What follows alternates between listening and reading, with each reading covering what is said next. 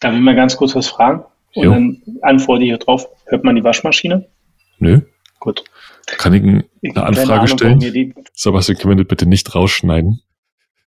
Können wir es bitte rausschneiden?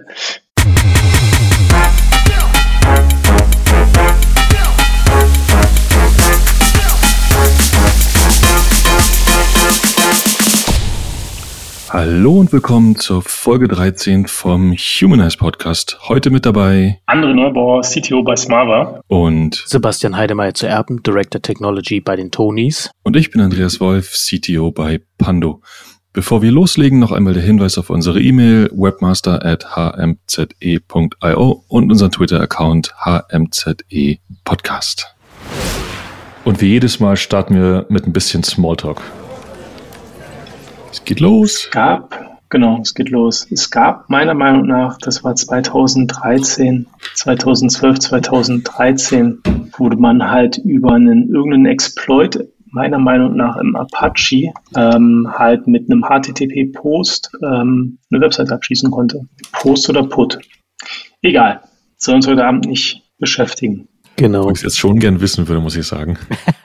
Ich, wie, wie, wie, du dir, wie du dir denken kannst, äh, google ich gerade danach. Ja.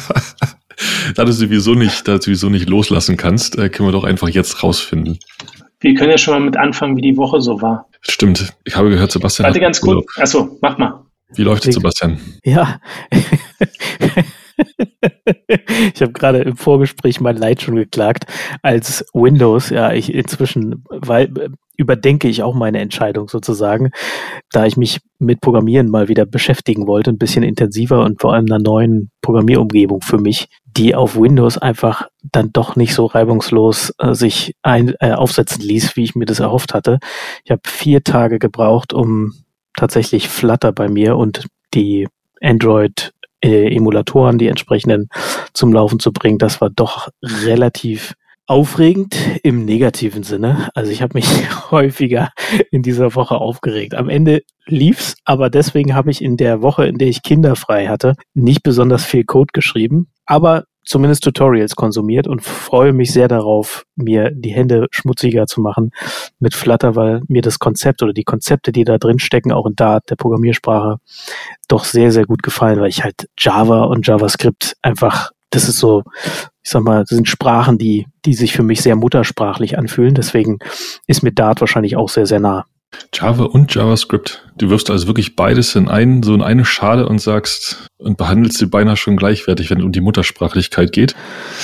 Ach, naja, ich, habe halt, ich habe halt äh, zum Schluss, sagen wir mal, bin ich auf Node.js gegangen, weil mir die ähm, so Turnaround-Zeiten und auch Setup insgesamt, das, das war für, für so kleinere Pet-Projects ging es einfach schneller, da was aufgesetzt zu haben. Also wenn man aus Java eine Weile raus ist und da nicht so intensiv drin steckt. Ich glaube, wenn man da drin ist, so eine Spring-Applikation oder was auch immer, zieht man auch relativ schnell hoch. Und äh, deswegen ist mir Node.js dann mit TypeScript auch irgendwie so lief mir dann auch irgendwie ganz gut von der Hand. Aber naja, äh, also längst nicht so wie Java. Java ist schon noch, noch ähm, mir näher, würde ich sagen. Oder spreche ich noch besser als, als JavaScript, ja. Und wenn du, äh, wenn du sagst, ähm, wenn du sagst, äh, möglicherweise gab es da mal diesen einen Gedanken in, in einer stillen Stunde, du würdest eventuell von Microsoft weggehen wollen in irgendeiner Zukunft, wohin geht's dann? Oh Mann, dass ich das hier on air sagen muss, ist ja unglaublich. Aber ja, wenn, also wenn, dann wäre es wahrscheinlich jetzt dann doch ein Mac, weil das ja äh, Linux unten drunter trotzdem eine grafische Oberfläche. Ich kann mir das gut konfigurieren, dass es so Windows-like ist, wie nur möglich. Also dass das Scrollen und die Shortcuts und so richtig funktioniert. Wobei Scrollen, ich scroll inzwischen auch Mac-like. Das ist ja inzwischen auch äh, auf allen Betriebssystemen so. Und dann muss ich gestehen, ich habe auch wirklich ich glaube, von nicht nur von euch, aber von anderen nur Gutes über die M1-Architektur gehört. Und da, da, da, da überwiegen dann schon die Vorteile, sodass selbst ich langsam so ins Schwanken komme. Also ich schwärme nur mal zur Vollständigkeit, ich schwärme ähm, noch nicht über die M1-Architektur, denn ich habe es noch nicht in meinen Händen gehabt. Ich schwärme immer für gewöhnlich eher über die, über einfach über die Vollständigkeit des Ökosystems. Wenn man sich da so ein bisschen rein verloren hat, wie die Dinge, wenn sie funktionieren, einfach so ineinander greifen, ist einfach schon ziemlich abgefahren. Was meinst du damit jetzt? Also so das iPhone, Mac, äh, iCloud und sowas? Genau, also wie Davon die, will ich Abstand nehmen. Also ich will wirklich nichts sonst. Ich will kein iPhone, ich will kein Verstanden. iCloud, gar nichts. Aber aber also- wir hatten mal in Episode 1, da hast du gesagt, niemals Apple. Heute klingt es ein ganz kleines bisschen anders. äh, ich sollte wieder aufhören zu programmieren. Irgendwann, irgendwann also ist das mit dem Urlaub auch vorbei. Es es- ist jetzt, also die Familie ist wieder da. Ich habe inso, äh, insofern jetzt Android-Emulator äh, und Android-Umgebung zu laufen, aber keine Zeit mehr zu coden. Ja, äh, wie war eure Woche? Ich kann bloß dazu sagen, ich hatte den M1 schon ein paar Mal in der Hand.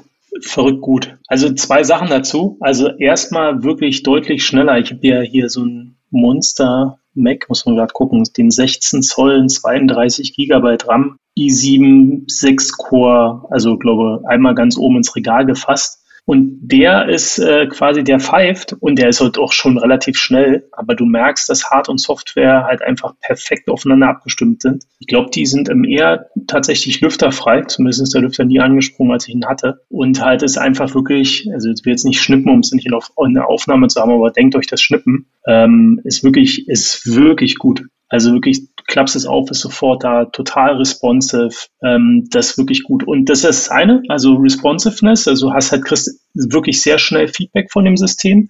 Und das andere ist, ähm, gibt ja, gab ja mal den Trend, äh, dass du äh, relativ viel Speicher in den Maschinen brauchst, deswegen ich auch jetzt einfach hier 32 Gigabyte genommen habe und kannst halt ganz viele Chrome-Tabs damit offen haben ähm, oder andere Sachen. Ähm, aber du brauchst halt deutlich weniger Speicher. Die Speicherarchitektur ist deutlich besser. Jetzt will ich nicht sagen, dass halt irgendwie 8 Gigabyte halt irgendwie reichen, aber mit 16 bist du halt mehr als auf der sicheren Seite. Also du kannst halt kleinere Konfigurationen kaufen. Und das finde ich schon sehr beeindruckend. So, unter dem äh, Code ähm, HMZE 30% gibt's Rabatt bei Apple, oder? Und wir werden dann gesponsert. Wir kriegen jeder ein M1. Äh, Ne? Ich möchte erstmal ein werden- Fahrrad. Genau. Er lässt aber auch nicht locker. Ja, schaff, schaff mal erstmal Herbert ran. Dann, dann reden wir über das Fahrrad. Ach, Herbert. Sehr gut gekontert. Also, Sehr gut gekontert. Verdammt Sehr gut gekontert. Sebastian. Äh, ich soll, es sollte bei uns mal eine Katze geben, die Herbert heißen sollte. Deswegen war ich gerade für eine Sekunde verwirrt. Aber ja, Mein, mein Rasenmäherroboter heißt Herbert. Aber der läuft dieses Jahr nicht mehr leider. Hm, kaputt. Ich finde, die, die Zeichen stehen absolut äh, in Richtung, ähm, Herbert sollte doch wirklich vorbeikommen. Definitiv. Für die, für die äh, geneigten Hörer, die jetzt nicht jede Episode bis ins Detail gehört haben, gibt's glaube ich nicht, aber ich sag's zur Sicherheit halber nochmal. Wir haben in irgendeiner Folge über VW gesprochen und da haben wir eine Einladung an Herbert Dies ausgesprochen. Andreas geht immer noch fest davon aus, dass er die nur noch nicht beantworten konnte, weil er einfach keine Zeit hat, aber definitiv irgendwann mal in unseren Podcast kommen wird. Absolut, ich hab's ja auch nochmal per, ich hab's ja auch nochmal per LinkedIn nochmal erweitert, die Einladung. Stimmt. Weil ich gedacht habe, falls er aus irgendeinem Grund in der Sekunde, als ich Tee holen war, als er unseren Podcast gehört hat, habe ich gedacht, ach, ich mache ihm einfach, aber wahrscheinlich hat er Urlaub. Mal so eine, so eine Remote, so eine richtige Off-Zeit kennt man ja. Manchmal will man ja einfach mal so wirklich abschalten. Man gibt ja sogar so, ich weiß nicht, ob ihr das mal gemacht habt. Ich habe es mal drei Tage geschafft, wirklich mal in so einen Mini-Urlaub zu fahren und Handy zu Hause zu lassen, beziehungsweise im Auto zu lassen, die Tür zuzuschließen. Ja, und dann erst wirklich erst nach drei Tagen wieder zum Handy zurückzugehen oder vier Tagen. Krasses Gefühl. Die Hälfte der Zeit beschäftigt man sich übrigens mit, der, mit dem Gedanken, oh Gott, oh Gott, oh Gott, hoffentlich geht's allen gut. Was natürlich total Quatsch ist, ne? aber trotzdem ist so, und sowas wird Herbert sicherlich auch machen. Von daher bin ich ihm nicht böse und bin einfach geduldig. Aber Folge 14 sollte es schon sein. Irgendwann, wenn wir lachend hier sitzen und Herbert wird mit uns mitlachen. Ich Schön dachte, wär's. ich habe gerade eben auch die Sicherheitslücke gefunden, die, ich halt, äh, die wir vorhin meinten. Kann sich jemand von euch noch an Heartbleed erinnern? Ja, Security Bug in OpenSSL. Ich hätte gedacht, das war es, aber es ist es nicht. Also es kann zeitlich nicht hinkommen. Ähm, wir waren ja beide damals bei Immobilien Scout, aber ich war 2014 nicht mehr dort. Insofern als Heartbleed 2014, ähm, 20. Mai 2014 halt auftrat ähm, oder äh, reported wurde, war ich schon woanders. Insofern kann es das nicht sein. Aber es ist schon verrückt, an welche Sachen man sich schon, also quasi was man sich dann alles nicht so erinnert. Ne? Das war auch ein Ja, riesen, riesen Problem. Ich hatte Heartbeat schon, Heartbeat, ne? Ich hatte den schon Ja, ja. komplett verdrängt, aber ehrlich Bleed. gesagt jetzt, Lied? Heartbeat? Lied. Bleed. Bleed. Bleed. Heartbleed. Oh Gott. Ja. Der erste-. Gefühlt der erste wirklich populäre, global populäre Superbug, oder? So ein bisschen, Ja. oder, oder Lücke? Ja. Hm. Hat auf jeden Fall Wellen geschlagen, ja. Ja, es war, ja. ich weiß gar nicht, ob, also ich meine, man ja, äh, der, der Jahr 2000, äh, fuck, weiß ja, ich nicht, aber das, der, war, ja, war ja, war ja eher enttäuschend. Ja, ja, genau, stimmt. Da ist nicht, nicht viel passiert, ne? Aber da war ja auch viel Vorbereitung und viel Angst und so.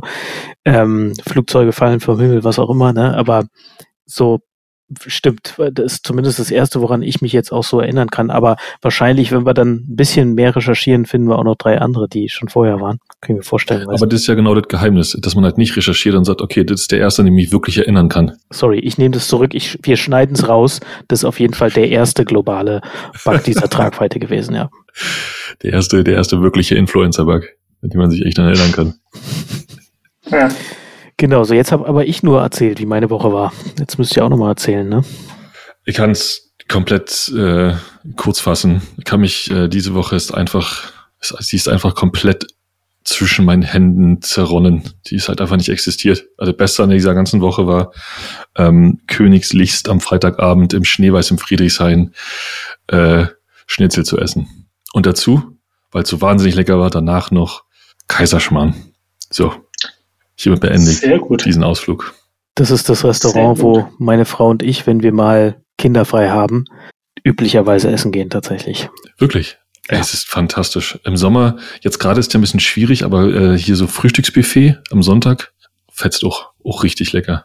Schon Geburtstag gefeiert da, genau, ja. Äh, übrigens alle Hörer 20% Rabatt bei, nein, nein, Scherz beiseite. Leider nicht. Vielleicht kriegen wir das irgendwann nochmal. Leider nicht, nee. Aber top. Also richtig, richtig, richtig gutes Essen einfach. Ähm, was habe ich gemacht neben Arbeiten? Ähm, eigentlich habe ich viel Podcast gehört und ich habe äh, bin hab ein bisschen interessiert äh, interessiert ja, die, äh, die, die, Diskussion rund um das äh, Paper von äh, wie hieß denn der Verein den jungen Gründern Bund, äh, Beirat deutscher junger deutscher Digitalunternehmen oder irgendwie sowas ne ja genau ja, das äh, fand ich schon sehr, sehr spannend. Also ich habe das, äh, ich das gehört? Das Dienstagabend, glaube ich, habe ich es, äh, äh, Dienstag tagsüber habe ich es gelesen. Beirat ähm, Junge Digitale abends. Wirtschaft. Sorry, ja. Nee, ist richtig. Ähm, wenn, dann müssen wir es hier richtig machen. Ich wollte am Anfang auch sagen, ähnlich wie dieses Doppelgänger-Podcast, ob ihr äh, quasi, äh, ob ihr das Material, was wir hier senden dürfen, äh, quasi euch jetzt abgeholt habt vom BMWI, ähm, dann muss ja jetzt halt ja immer quasi vorher Korrekturen freigegeben, also Korrektur gelesen und freigegeben werden. Ist schon ziemlich verrückt, was äh, so wie äh, so wie Andreas schaut, ist es komplett an dir vorbeigegangen. Also, äh, also kommt, kommt ganz, ganz komplett tatsächlich nicht. Ich habe den, ich habe den Aufruhr bei LinkedIn tatsächlich mitbekommen, obwohl es eigentlich hätte vorbeigehen sollen. Aber ich habe einfach nur gerade gedacht, ähm, vielleicht macht es Sinn, einmal die Geschichte irgendwie ähm, in einen Rahmen zu packen. Das äh, können wir ja gerne machen. Ähm, also es gibt ein Diskussionspapier. Ich mache das jetzt auch gerade nochmal auf. Äh, ein Diskussionspapier. Ähm, äh, wie ist die Gruppe nochmal, Sebastian? Und zwar Beirat Junge Digitale Wirtschaft des BMWI. Genau. Und die haben halt äh, diese, ja, dieses Paper veröffentlicht.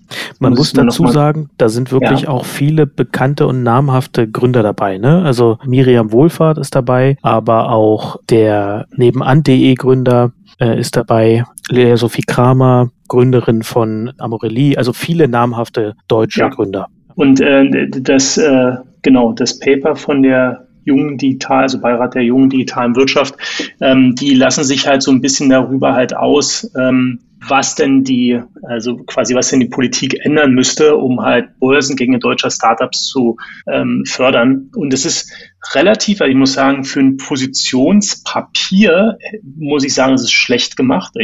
Es hat elf Seiten. Es hat, vielleicht muss man zuerst sagen, ähm, die meisten beziehen sich da halt nur auf Punkt 5, äh, also warte mal, im Abschnitt, lass mich ganz kurz gucken, Abschnitt 3, der lautet Empfehlung, gibt es einen Unterpunkt 5 und da geht es dann halt um Gewährleistung einer ausgewogenen Berichterstattung über Börsengänge durch Erlass von Regeln zur Vermeidung einseitiger diffamierender Artikel, die sich als regelrechtes IPO und New Economy Bashing unter Finanzredakteuren verbreitet haben.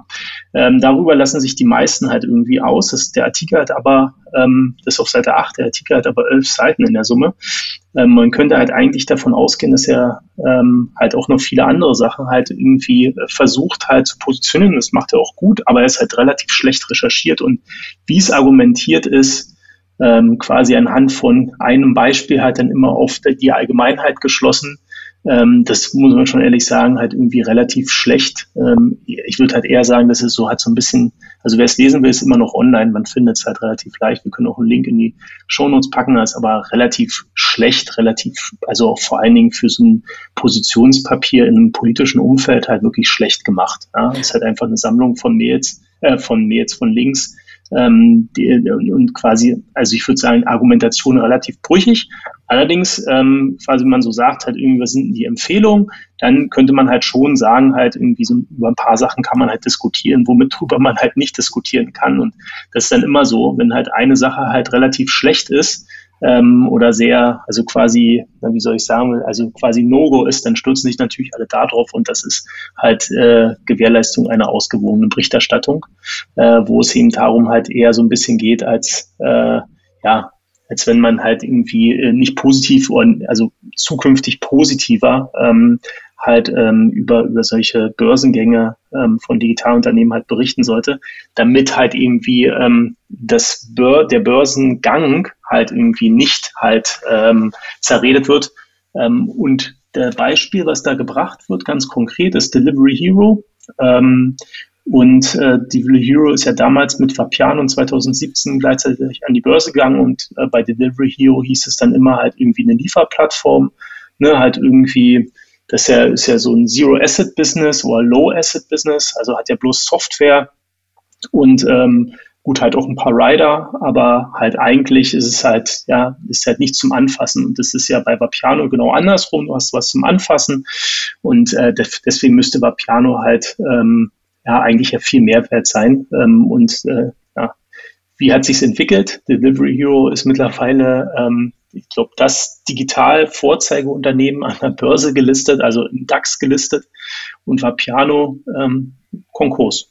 Ja, es gibt, glaube ich, noch vereinzelte, aber ich glaube, das Unternehmen an und für sich ist Konkurs. Aber okay, also ist jetzt mal eine, okay, danke für die Erklärung erstmal. Ähm, aber dann frage ich mich jetzt gerade, wenn du jetzt hast gerade so, so ein bisschen so das Ende von dem ganzen, von dem ganzen, von dem ganzen Lied erzählt, dann frage ich mich aber ehrlich gesagt, ähm, warum dann überhaupt dieses Positionspapier, wenn doch eigentlich klar ist, dass diese Berichterstattung überhaupt keinen Effekt offensichtlich hatte auf die Mittel- oder Langzeitentwicklung der Unternehmen. So, warum ja, jetzt bei gerade? Delivery Hero, bei Delivery Hero jetzt nicht. Wenn du dir halt aber anguckst, natürlich, ähm, und jetzt ohne dass ich da jetzt äh, sagen würde, da bin ich dabei, weil am Ende ist es halt, der Markt macht den Preis. Ne? Ähm, äh, guckst du dir halt irgendwie so eine rein digitalen ähm, IPOs gerade an, dann ähm, haben die schon zu knabbern. Ne? Also ein Home 24, ein Westwing, ähm, selbst ein Auto 1. Ja, ähm, und äh, ich glaube, so ein bisschen hier hinter, hier hinter ist halt natürlich, äh, wenn man das halt viel positiver darstellen würde,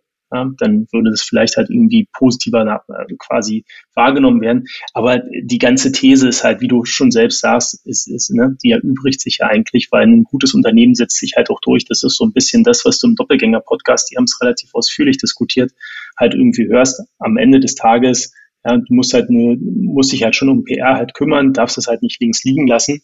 Aber am Ende äh, quasi bestimmt dein Unternehmen halt äh, den Unternehmenswert. Ähm, und das geht natürlich gar nicht. Ja? Das geht ja so in die Richtung Pressefreiheit. Wo fängst du an? Wo hörst du auf? Und vor allen Dingen äh, das äh, Bundesministerium äh, für, für, für Wirtschaft wird das, also hat mit Sicherheit keinen Einfluss auf die Presse. Ja? Also da, ist dieses Positionspapier im Zweifelsfall auch komplett falsch aufgehoben.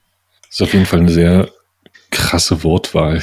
Genau, ja. da steht ja direkt Disziplinierung der Presse, ne? Und das ist schon also wirklich, aber wenn du, wenn du so zehn Wörter hast, ne, die, die ungefähr das gleiche sagen, dann ist Disziplinierung sicherlich am ehesten auf der Seite, wo die Wörter sind, die du nicht benutzen solltest.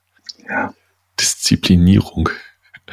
Auch Verpflichtung okay. der Presse zur Berichterstattung, ne? Über kleine IPOs. Also es kann sein, dass wir, wenn das jetzt dann tatsächlich doch umgesetzt werden sollte, ist ja mittlerweile gelöscht worden von der Homepage, aber für den Fall, dass es doch nochmal diskutiert wird, könnte es sein, dass unsere ähm, quasi wir noch eine weitere Kategorie dazu bekommen. Die IPOs der Woche. Und wir dann halt als Podcast darüber berichten müssten. Wäre doch spannend. Dann, dann äh, leisten wir unserer, sind wir, wir sind ein Medium, ne? Wir sind ein Medium, dann leisten wir unserer Pflicht als Medium doch ab jetzt schon vorauseilenden Gehorsam und äh, berichten ab jetzt über jeden kleinen, zumindest Tech-IPO. Ich glaube, ne, das interessiert, die interessiert jetzt hier nur Tech-IPOs, äh, obwohl, ja. nee, steht so nicht drin. Jeden IPO in Deutschland, sagen wir mal. Ich würde sagen, wir machen einfach jeden IPO global und machen das dann aber irgendwo im Podcast, sagen wir, keinem Vote kommt und du kannst doch nicht drüber springen und reden dann über jeden ausführlich. Ich hätte übrigens einen, äh, einen, einen, äh, einen Wunsch ans, äh, gibt es ein Podcast-Format, gibt es ein Podcast-Standard? Also für den Fall, dass das mal irgendjemand entwickeln sollte, hätte ich, äh, würde ich mir Sprungmarken wünschen. Gibt es. Ich also schreibe jetzt, ja. Äh, gibt Kapitelmarken. Diese, gibt's, ja, genau. Gibt es da gibt's einen einheitlichen Standard über alle äh, über alle ähm, Distributionsplattformen? Ich habe keine gefunden. Nee, ich glaube, die gerade nicht, bei denen gerade nicht. Die werden wahrscheinlich noch nachziehen, äh, damit, denke ich mal. Aber viele Podcast-Player, die haben Kapitelmarken mit dann auch eigenen Coverbildern und, und Content dazu und du kannst halt die einzelnen Kapitel anspringen. Ja, wäre cool, wenn man das aus den Shownotes rausmachen könnte. Ich hätte mir die letzten Male die, die Mühe in Anführungsstrichen gemacht, mal rauszufinden, wann äh, quasi der Tiny Talk, wann der Small Talk, wann der Fail der Woche und wann es denn mit dem Thema eigentlich losgeht, rauszusuchen oh, oh. und dann halt irgendwie im, im, in der Beschreibung halt irgendwie entsprechende Zeitmarken zu setzen. Aber wenn man das direkt verlinken könnte, wäre schon cool. Wir haben, wir haben nicht, wir haben nicht mit Tiny Talk gestartet. Wir haben die Struktur komplett auseinander durcheinander gebracht diesmal. Oh mein Gott, jetzt müssen wir nochmal alles wegschmeißen und komplett von vorne auf. Ich würde sagen, wir fangen einfach nochmal an. Ey, hallo, willkommen. Wie war oh Gott, nee. Ach ja, meine Woche, Android, Ach. Flutter, bla bla bla. Nee, äh, äh, ich will, ich will genau äh, nochmal zurück zum Thema, weil ich äh, weiß nicht, ob es schon vollständig zur Geltung gekommen ist. Ne? Es gab natürlich einen Riesenaufschrei. Also dieses Paper erstmal ist dem Handelsblatt geschickt worden von einem Teilnehmer dieses Beirats. Ähm, ich weiß gar nicht genau, wer das war, ob es auch der Autor war dieses äh, Papers, der sich am Ende, beziehungsweise im Paper sind drei Autoren genannt, aber einer davon hat die Schuld auf sich genommen, genau für diese Formulierung verantwortlich zu sein.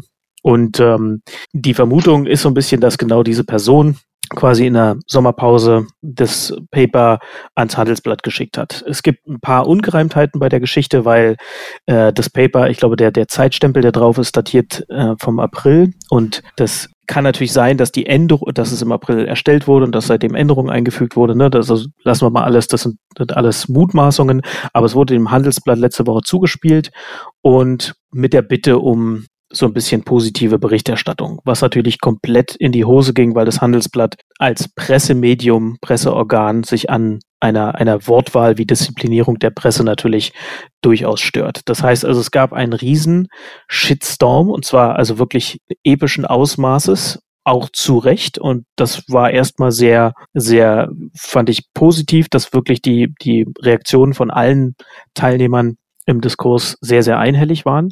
Und dann waren die offensichtlich überraschten Mitglieder dieses Beirats sind dann langsam, ähm, einige noch am gleichen Tag, andere am, am nächsten Tag und dann peu à peu auch mit eigenen LinkedIn-Botschaften sozusagen an die Öffentlichkeit getreten, haben sich alle massiv davon distanziert und gesagt, das würden sie, das ist nicht in ihrem Sinne, das würden sie so nie, sagen wir mal, fordern oder das ist nicht im, im Geiste des Beirats, im Sinne des Beirats. Und ein Co-Autor hat sich am Ende dann dafür entschuldigt und hat gesagt, dass es seine Formulierungen waren, hat auch dem, dem ähm, Bundeswirtschaftsminister seinen Rücktritt angeboten und Peter Altmaier hat den dann auch angenommen. Am Ende war dann die Erklärung schon ein bisschen dürftiger. Da hieß es, ja, ja, die haben ihre Arbeitsweise auf ein bisschen agilere Arbeitsweise umgestellt, weniger Meetings und das war irgendwie ein Draft, der eigentlich nicht hätte veröffentlicht werden sollen. Das äh, klingt alles nicht so super erbaulich, beziehungsweise erbaulich, also zumindest gut die Reaktionen und, und dass alle das ganz klar, sagen wir mal, von sich gewiesen haben. Allerdings bleibt halt schon so ein relativ bitterer Beigeschmack zurück. Und die Frage ist halt, wie konnte es überhaupt dazu kommen, dass so ein Paper entweder so ungelesen oder aber von vielen gelesen, aber dann unkommentiert sozusagen an die Presse gegangen ist, ohne es nochmal abzuändern, das ähm, ja, erzeugt schon sehr, sehr komischen Beigeschmack. Und das ist halt allein wirklich dieses Pressefreiheitsthema. Ich denke, da, da brauchen wir nicht weiter drüber zu diskutieren. Das ist natürlich ein absolutes No-Go und es ist gut, dass die Reaktion in der Öffentlichkeit genauso war und die Mitglieder im Beirat genauso äh, reagieren mussten. Die anderen Forderungen in dem Paper, einige sind sicherlich ganz, ganz sinnvoll aber grundsätzlich weniger Scrutiny für junge Unternehmen, die an die Börse gehen, ist wahrscheinlich jetzt mal unabhängig vom, vom aktuellen Börsenumfeld, ich will mal nur das äh, Stichwort Specs nennen, ist sicherlich, ganz abgesehen von sogar Dingen wie Wirecard, ne, ist sicherlich nicht die beste Idee. Das heißt also, auch darüber kann man kann man durchaus diskutieren, äh, wie man das vielleicht auch äh, jungen Unternehmen erleichtern kann, ein bisschen oder, oder welche Möglichkeiten es auch gibt, das auch in Deutschland oder in, in der EU ein bisschen größer zu machen, weil diesen, den Abschlag äh, im Vergleich zu den USA, den gibt es logischerweise, was ein bisschen aber auch der Größe des Marktes einfach geschuldet ist. Ähm, nichtsdestotrotz, da kann man durchaus drüber diskutieren, da gibt es sicherlich auch gute Ideen, aber ja, alles in allem keine Glanzleistung und es hat sicherlich der, sagen wir mal, dem, dem Ansinnen oder der Motivation, äh, die eigentlich dahinter steht, nicht wirklich gedient, weil das Thema erstmal relativ stark verbrannt sein dürfte, bis auf weiteres. Sorry, das wollte ich nochmal kurz so abschließen. Ich habe einfach mal die Metatext aufgemacht. Das Dokument ist von Alexander von Frankenberg. Der hat es, glaube ich, auch ans Handelsblatt geleakt, obwohl es ja noch ein Draft war. Der Draft ist vom 11.05.2021. Also ist halt, ich glaube, das findet man noch so ein bisschen, ein bisschen lustig, im, äh, ein bisschen auf die Schippe genommen im äh, Doppelgänger-Podcast. Wenn du im Mai quasi einen Draft hast, ähm, ähm, oder quasi einen Draft aus Mai halt ins Handelsblatt halt irgendwie schickst und dich danach halt entschuldigt, dass es ein Draft ist und das ist ja quasi, man wollte erstmal rausgehen und das dann agil weiterentwickeln, dann und Mai ist die letzte Iteration, würde ich sagen, das ist aber nicht schnelle, hast du nicht so einen schnellen Cycle. Ähm, und das andere ist natürlich schon, glaube alle distanzieren sich, aber auch alle mit wenig Konsequenz. Ne? Also die treten dann aus dem Beirat aus, ähm, aber man behalten dann halt ihre sonstigen Positionen. Also es ist schon halt irgendwie so ein bisschen, hat schon sehr komisches Geschmäckle, muss man ganz ehrlich sagen. Ja, das, und wer das nicht gelesen hat, ich glaube, das ist das andere. Wahrscheinlich ein Großteil der Leute, die das äh, quasi, die da erwähnt sind, wussten es gar nicht. Ja, also haben es nicht so im Detail gelesen. Ähm, hast halt auch eine gewisse Sorgfaltspflicht. Was, was, ich, ja. was ich spannend fand, ist äh, übrigens auch eine, also wo ich mich eigentlich mehr geärgert hatte, ist die Dokumentationspflicht quasi, das ist auch eine ihrer Vorschläge. Lass mich mal ganz kurz gucken, in welcher der Empfehlung das ist. Vielleicht noch ganz kurz. sein. Ach, Jetzt, mach mal. Du, äh, du, hast ja den Namen Alex von Frankenberg schon genannt, ne, Gründer, äh, Geschäftsführer des äh, HTGF. Entschuldigt für die Formulierung, spezifisch bezogen auf die Presse, hat sich Christoph Gerlinger und der hat dann auch seinen Rücktritt angeboten, Rücktritt. der dann auch angenommen wurde. Genau aber aus dem Beirat nur. Ne? Also ansonsten ja, ja, macht er das weiter, was er vorher gemacht hat. Seine SGT genau. German Private Equity Firma, die ja, genau, genau, läuft weiter und da ist er weiter verantwortlich. Genau. Also das, äh, das, äh, das, das Lustige ist, ist halt äh, Punkt 4, also der Vorpunkt von Punkt 5 ist Reduzierung der Anforderungen an, an Börsengänge ähm, und also quasi Verringerung der Prospektpflichten. Ähm, und die sind ja also quasi in der Regel 300 Seiten plus, die niemand, die sowieso niemand liest. Das ist ja die, äh, also quasi die Haftungsentlassung. Ne? Also das ist ja, ist ja super relevant. Also so ein paar Sachen, wo du halt echt sagst, oh, das ist halt mit der mit der heißen Nadel gestrickt. Ähm, genau, hat zumindest so glaube alle anderen Sachen, die gut und schlecht waren, die Woche so ein bisschen überschattet. Und ganz ehrlich, sogar ich habe schon mehrere Prospekte gelesen von Unternehmen und ich bin nur wirklich nicht jemand, der sich intensiv mit börsengelisteten Firmen beschäftigt. Egal. Krasse Geschichte auf jeden Fall. Mit viel, mit viel Kopfschütteln. Das arme, das arme Agilität wurde, Ag, Agili, Agili, Agility Dings wurde wieder, Agilität. wurde wieder, Agilität, wieder ein abbekommen. Ja. Unhöflich. Ähm, sollen wir gucke, gucke gerade auf, unsere, auf unseren kleinen Leitfaden für diese Folge und eigentlich steht, eigentlich gab eigentlich war ja ein anderer Facepalm der Woche angedacht. Will einer von euch beiden nochmal versuchen, in 30 Sekunden den Facepalm der, den eigentlichen Facepalm der Woche nochmal unterzukriegen? Oder drei Minuten oder so? Äh, quasi das, ähm, das könnte sogar noch schon gewesen sein, als wir ähm, äh, die letzte Woche, ähm, also die Woche davor, die Folge aufgenommen haben mit ähm, dem, oh, helf mir mal, mit dem Christian zusammen zum Thema IT-Security. Ja. Ähm, und zwar ganz passende, ganz passendes äh, Thema dazu, Facepalm der Woche, äh, Cyberangriff, äh, Cyberangriff, Cyberangriff ähm, ähm, auf die IT-Infrastruktur ähm, von Anhalt Bitterfeld. Ähm, und äh, das ist halt, ist halt so ein bisschen verrückt, weil ähm, oder verrückt, also insofern halt auch kritisch. Das ist so, würde ich sagen, ein bisschen äh, das Gleiche, was bloß in deutlich kleiner, was vor ein paar Wochen, Schrägstrich, glaube ein, zwei Monaten halt in den USA passiert ist, wo halt äh, eine Ölpipeline halt, also das, das Unternehmen, was ein Öl, eine der größten Ölpipelines im, glaube im Osten ähm, der, der Vereinigten Staaten halt irgendwie betreibt, halt gehackt wurde und deren Infrastruktur halt damals verschlüsselt wurde. Also ähm, quasi ähm, Ransomware, was halt im Endeffekt dafür gesorgt hat, dass alles, was halt irgendwie auf Festplatten äh, quasi ist, halt verschlüsselt wird, dann funktioniert keine Software mehr. Und äh, ähnliches ist jetzt ähm, quasi im Landkreis Anhalt-Bitterfeld passiert. Das ist natürlich, die betreiben jetzt keine Ölpipeline, ähm, allerdings ähm, haben die auch schon äh, relevante oder sagen wir, systemkritische Dienstle Dienstleistungen zu, ähm, ja, zu betreiben, unter anderem halt irgendwie Auszahlung, glaube ich, von irgendwelchen Fördermitteln auf der einen Seite. Ich glaube, das dürfte jetzt wahrscheinlich nicht ganz so relevant sein, wenn das ein paar Tage später kommt. Allerdings halt auch ähm, ähm, wahrscheinlich würde man sagen, sowas wie Arbeitslosengeld und so eine Sache, wenn die wahrscheinlich sich auch drum kümmern müssen. Ähm, und das, äh, das Schlimme ist, ähm, die wissen halt noch nicht, ob, ob die nur durch Schadsoftware befallen sind, im Sinne von Sachen wurden verschlüsselt worden oder ob nicht sogar halt auch Daten verloren gegangen sind. Das wäre natürlich der wirklich Worst Case. Dann kannst du nur hoffen, äh, dass du halt ein gutes Backup-System halt irgendwie hast. Das wäre wahrscheinlich auch nochmal ein Thema für unsere Folge. Also wie quasi kann man als Unternehmen halt irgendwie sicherstellen, dass man halt einfach mal drei Tage zurückrollen kann. Ähm, also das ist so ein bisschen das, was äh, gutes Beispiel. Es wäre wahrscheinlich relativ äh, public geworden. Ähm, ist auch zumindest von den gängigen Tech-Seiten halt irgendwie aufgegriffen worden, aber dadurch, dass sich dann halt irgendwie dieser junge Beirat halt äh, so in der Wortwahl vergriffen hat, ist es dann ein bisschen untergegangen. Weiß nicht, habt ihr das gelesen, habt ihr das mitbekommen? Ich habe es tatsächlich nicht mitbekommen, ähm, aber wie gesagt, ich habe ja eine gute Ausrede mit, ich habe in dieser Woche gar nichts mitbekommen, äh, außer Schneeweiß. Ähm, ich finde es aber tatsächlich eine, eine ziemlich interessante interessante Geschichte, weil, weil diese, diese ganze, diese ganze, also der Angriff da in, in, in der USA, der war halt wei wahnsinnig weit weg, ne? Theoretisch. Mhm. Also, es ist eine typische, ja, habe ich verstanden, ist eine Geschichte, folge, verfolge irgendwie ist irgendwo da hinten.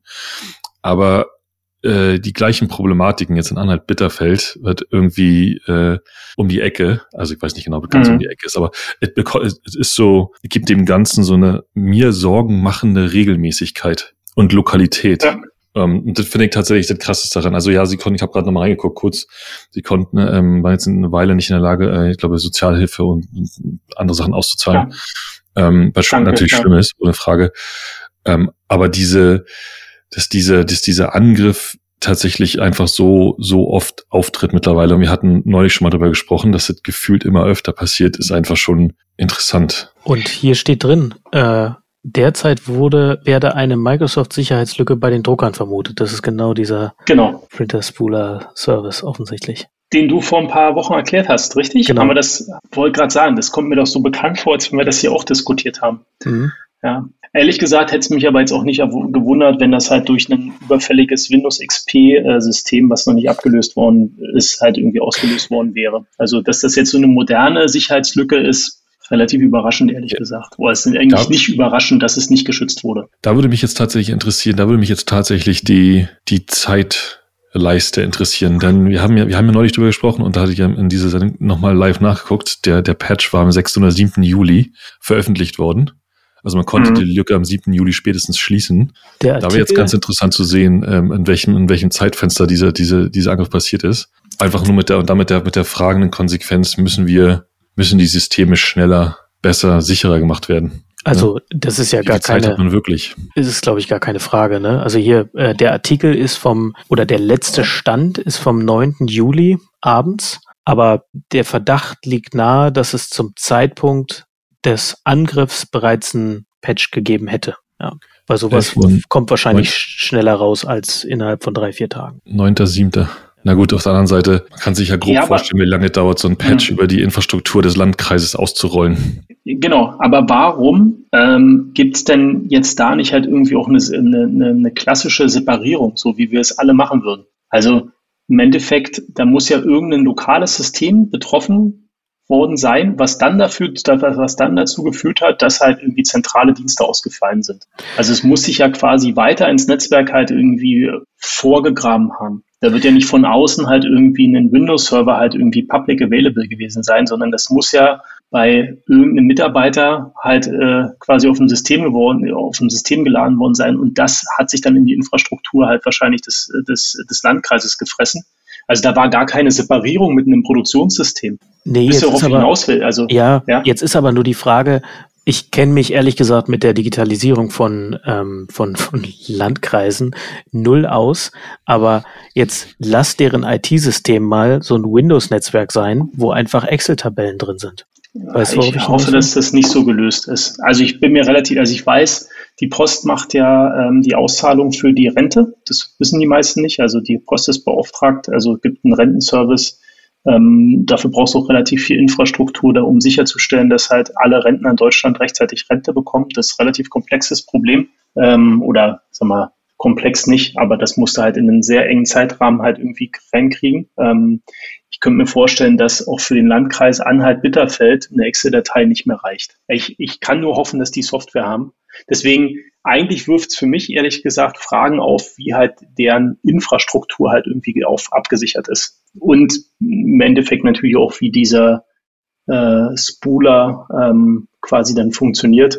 Scheint ja dann auch so zu sein, dass es keine, äh, keine Nicht-Windows-Infrastruktur ist, sondern eine Windows-Infrastruktur, die da benutzt wird, wahrscheinlich mit System. Aber normalerweise, wenn man jetzt halt irgendwie so ins Detail geht, eigentlich würde, würde man doch erwarten, da gibt es einen Jump-Host, ne? halt irgendwie äh, SSH ist halt von außen zu, geht nur von dieser einen IP-Adresse, nochmal separate Credentials. So würde man es doch machen, oder? Also ich habe wahrscheinlich noch am allerwenigsten davon eine Ahnung, wie die, wie die Infrastruktur von Landkreisen aufgebaut ist. Aber ehrlich gesagt, wie was du sag, gerade sagst, ja, aber ich kann es mir einfach nicht vorstellen. Aber ich will jetzt auch niemanden irgendwie, äh, äh, äh, also ich will jetzt nicht, nicht niemandem irgendwas unterstellen. Ich kann es mir trotzdem nicht vorstellen, dass, dass so eine, dass so ein Sicherheitssich oder so ein, so ein System aufgesetzt ist. Ich sehe, wie gesagt, oh Gott, es geht jetzt voll die falsche Richtung, aber ich sehe ehrlich gesagt eher so äh, alte graue Kabel, die an alten grauen Windows-Rechnern irgendwo in irgendeinen Raum gehen, der schon seit Jahren nicht mehr betreten wurde. Aber vielleicht ist es deutlich, deutlich moderner, kann durchaus sein aber Production-Abschirmung.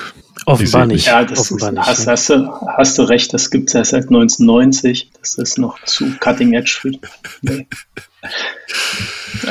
Ja, keine Ahnung. Irgendwann hatte ich mal gedacht, vielleicht so als letzten Schritt in der Karriere nochmal halt irgendwie all in und irgendwo in einem, in einem Bereich helfen, wo man wirklich was, nicht nur was Gutes tun kann, wo man, aber wo man halt wirklich auch mit der Erfahrung halt äh, Wert stiften kann, also noch mehr als vielleicht bei Startups oder anderen, äh, was nicht, oder anderen Unternehmen, die halt irgendwas halt verändern, was Positives halt bewirken wollen. Aber halt irgendwie, ich glaube, in der Behörde hast du halt einfach, es macht nicht Spaß. Also ich glaube, du hast halt also wahrscheinlich weißt nicht, wo du anfangen sollst. Das ist wahrscheinlich noch mit relativ viel Bürokratie gesehen. Also selbst wenn du wolltest, selbst wenn da irgendjemand mal gesagt hat, wir müssten da mal separieren, steht es wahrscheinlich nie auf irgendeinem Haushaltsplan, weil die, die es halt beschließen müssten, es nicht wissen. Also jetzt ne, alles Vermutungen und Hypothesen. Aber traurig. Äh, erstmal interessant als letzte Stufe in deiner Karriere. Ähm, nee, Scherz beiseite. Ähm, ich, ich kann das ja sehr gut nachvollziehen, so, so Purpose, also einem, einem höheren Purpose, sagen wir mal, nachzugehen und tatsächlich so Digitalisierung, gerade in Deutschland bei den Behörden, das ist schon, schon, glaube ich, ein richtig, also ein massiv wichtiges Thema, was auch absolut Rückenwind bekommen hat gleichzeitig aber auch ein riesiges Rad, was man drehen muss. Ne? Und ich glaube, da, es gibt eigentlich nur zwei Möglichkeiten, wie man das nennenswert beeinflussen kann. Jetzt aus meiner Außenperspektive. Ich habe halt null Innenperspektive natürlich, aber das eine ist, dass man relativ weit oben in die Verantwortung kommt für sowas. Also wirklich, mh, keine Ahnung, wenn jetzt wirklich so ein Digitalministerium geschaffen wird. Ähm, ich habe neulich, wo war denn das? Irgendwo ein Podcast gehört mit dem CIO von Deutschland. Ich wusste bis dato nicht, dass es einen gibt, aber den gibt es. Der hat äh, tatsächlich sogar auch, sagen wir mal, ganz gute Ideen. So, und ähm, da gibt's, ähm, ich glaube, das war sogar im Handelsblatt Disrupt äh, Podcast, irgendeine Folge, die war komisch benannt, aber da ging es auch ein bisschen um die Digitalisierung von äh, so Behörden. Und ähm, da habe ich schon gemerkt, dass da Bestreben da ist, aber das ist halt ein Riesenmonster und man kann es nur aus, aus so einer, ist es im Prinzip wie so eine Art äh, Plattformstrategie in so einem Unterne in so einem großen Unternehmen, wo du verschiedene Produktteams hast, die eben verschiedene Probleme für sich lösen. Und dann natürlich gibt es mehrere Produktteams, die ähnliche Probleme haben wo dann eins eine sehr, sehr gute Lösung hat, die musst du versuchen, in eine Plattform zu überführen und dann möglichst an alle auszurollen und da möglichst Incentives zu schaffen, um das an alle auszurollen. Egal, lange Rede, kurzer Sinn ist eine Möglichkeit. Die zweite Möglichkeit ist, glaube ich, äh, das von außen zu tun über Consulting. Es gibt ja viele äh, Consulting Agencies, die auch äh, mit verschiedenen Behörden zusammenarbeiten was das Thema Digitalisierung angeht. Aber auch da hast du eigentlich nur eine Chance, wenn du relativ weit oben ähm, äh, ansetzen kannst. Aber da hast du, aber da hast du, ich finde, da hast du ähm, bei beiden Punkten, wenn, wenn du Consulting, wenn du über Consulting von außen regelst, da hast du wieder dieses Problem, dass die Leute einfach ausschließlich, oder dass die Leute, die das machen, also wahrscheinlich nicht ausschließlich, aber zum großen Teil über, über, rein über das Geld in, incentiviert sind. Ich glaube, du brauchst halt Leute, die einfach Bock drauf haben. So wie André, die dann aus seiner Karriere da rausgeht und das in die Hand nimmt. So Leute, die halt sagen, ich will das machen, ich will das verändern, geil und Geld verdienen auch super. Ne, ich, also, ich bin mir ehrlich gesagt nicht sicher, ob man im Digitalisierungsconsulting fürs, für den Bund, ob man da die größte Consulting-Kohle verdient, die man derzeit verdienen kann. Wahrscheinlich. nee, ich glaube, das wäre äh, tatsächlich, äh, deswegen am Ende, also quasi, wenn, wenn ich quasi für die Rente schon vorgesorgt habe, dann nochmal all in. Ich habe gerade mal geguckt, McKinsey und Co., also ne, Ausgaben der Bundesrepublik Deutschland für Beratung, da ist sicherlich alles dabei. Das ist nicht Digitalberatung, drei Milliarden im Jahr. Hey, Sagen hey, zumindest, die Kontakte sind da. Die Kontakte sind da muss man bloß noch sinnvoll einsetzen. Ähm, aber ich glaube, dass die Lösung dahinter ist, also wir, waren ja, ich war ja mal, weiß ja nicht, zwei, drei Jahre beim Bundesverband deutscher Startups und wir waren ja so ein bisschen zumindest im Berliner Raum mit der Politik unterwegs. Und das, also die sind sich dessen schon bewusst, aber das ist das Positive, was man sagen muss. Ähm, also wenn du mit unserem Staatsminister sprichst, dann wissen die schon, dass die halt hinten dran sind. Ich glaube, ich sehe zwei Riesenprobleme, aber ich sehe ein Problem und eine, eine Riesenchance. Das Problem ist halt einfach, wer will denn da gerne arbeiten, der richtig gut ist? Ne? Also es ist halt irgendwie, das ist ja quasi, du bist, wirst ja dann als Sachbearbeiter, also in der Sachbearbeiterstufe dann wahrscheinlich irgendwie eingestellt hast. Das ist ja überhaupt nicht fortschrittlich, ist ja überhaupt nicht für den Arbeitnehmer gedacht. Ich glaube, das ist super schwer in, in, einem, in einem Markt, wo es halt einen riesen Mangel gibt an Talenten, ähm, äh, quasi da dann die passenden Leute zu finden. Und das zweite ist aber eher die Chance, ist, glaube äh, Leapfrogging. Also du kannst halt einfach, du, also du brauchst halt nicht die nächste, du, nicht die Digitallösung zu schaffen, die Weblösung, sondern du kannst gleich Mobile machen.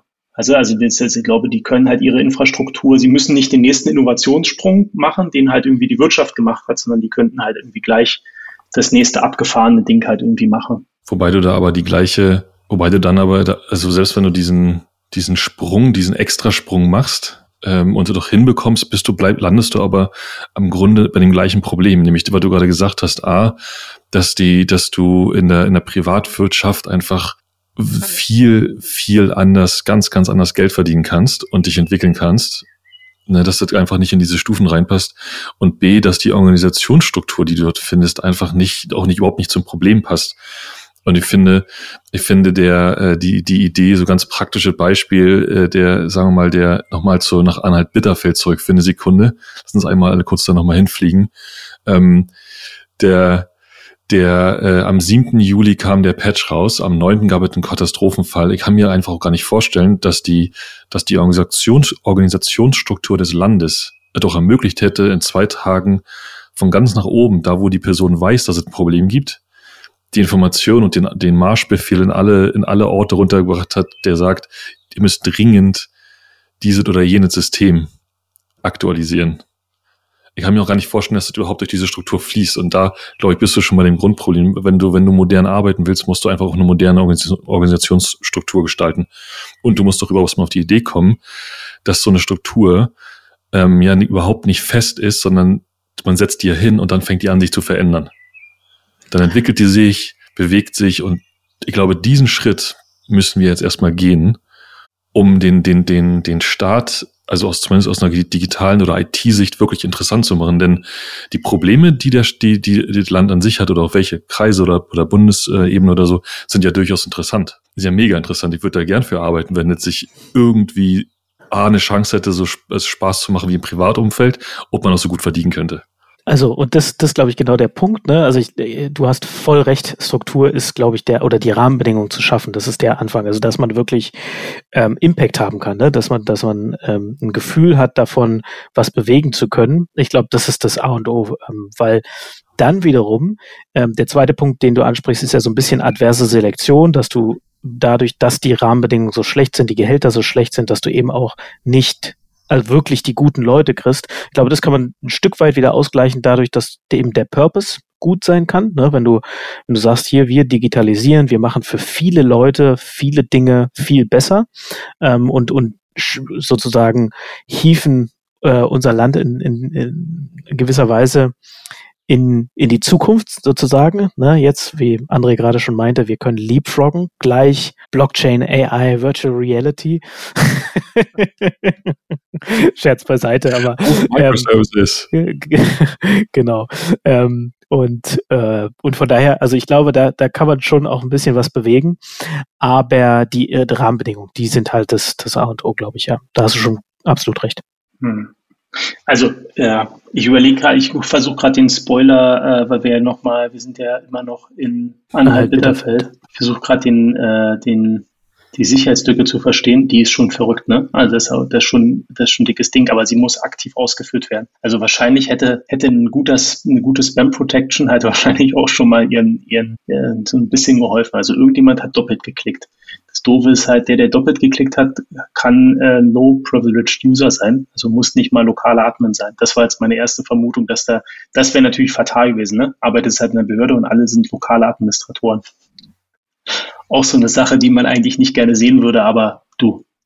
Da bin ich mir auch relativ sicher, dass das nicht so ist. Weil das ist so, da könnte ich mir vorstellen, da gibt es auch eine äh, Handlungsanweisung A23 vom BSI oder so. Die müssen auch mit Sicherheit die, die Kennwörter alle drei Monate wechseln. Da, also und dann auch kannst du nicht machen, äh, Februar 13, Februar 14 oder irgendwas, sondern das, das wird schon, aber ja, das hilft in so einem Fall natürlich nicht. Tausend Prozent. Dass das ist, da würde ich, da würde ich viel für, für verwetten. Definitiv. Aber der Problem an der Sache ist, dass, dass das darunter, das darunter liegende System, sagen wir mal Mail-System, oder auch immer das dann ist, wie das funktioniert, halt nicht in der Lage ist, oder nicht in offens offensichtlich nicht in der Lage war, diese, diese Schwachstelle früh genug zu kennen und sie auszuschalten. Mhm. Da hätte, da hätte, muss man leider sagen, ein einfacher Gmail-Account mehr Sicherheit geboten. Amen. Genau, jetzt haben wir gleich einen Ritt durch mehrere Themen gemacht, ne? Irgendwie durch dieses, diesen Facepalm der Woche, sogar zwei diesmal wieder, und dann auch noch ein bisschen Digitalisierungsphilosophie, wie man ja die Behörden, den Bund digitalisieren könnte in Deutschland oder warum nicht, warum es so schwer ist.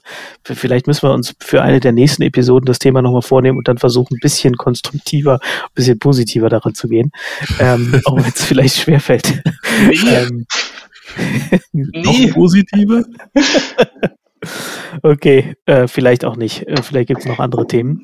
Ähm, ja, aber es muss besser werden. Tatsächlich muss es besser werden, weil wenn es wirklich so wird und so weitergeht, also mal die, die Schere geht ja eher auf, dass sie, als dass sie zugeht. Das ist ja das Schlimme. Absolut. So, genau. Sorry, ich war mal. Nee, nee, das schneiden wir ja eh raus, ne? Das ähm, müssen wir das nicht sogar laut BMWI rausschneiden. Ähm, immerhin soll. soll Stand nicht ja auf dem Zettel als angemeldetes Thema. Ach so, ach ja, deswegen dürfen wir es gar nicht. Naja, stimmt, weil es so spontan kam.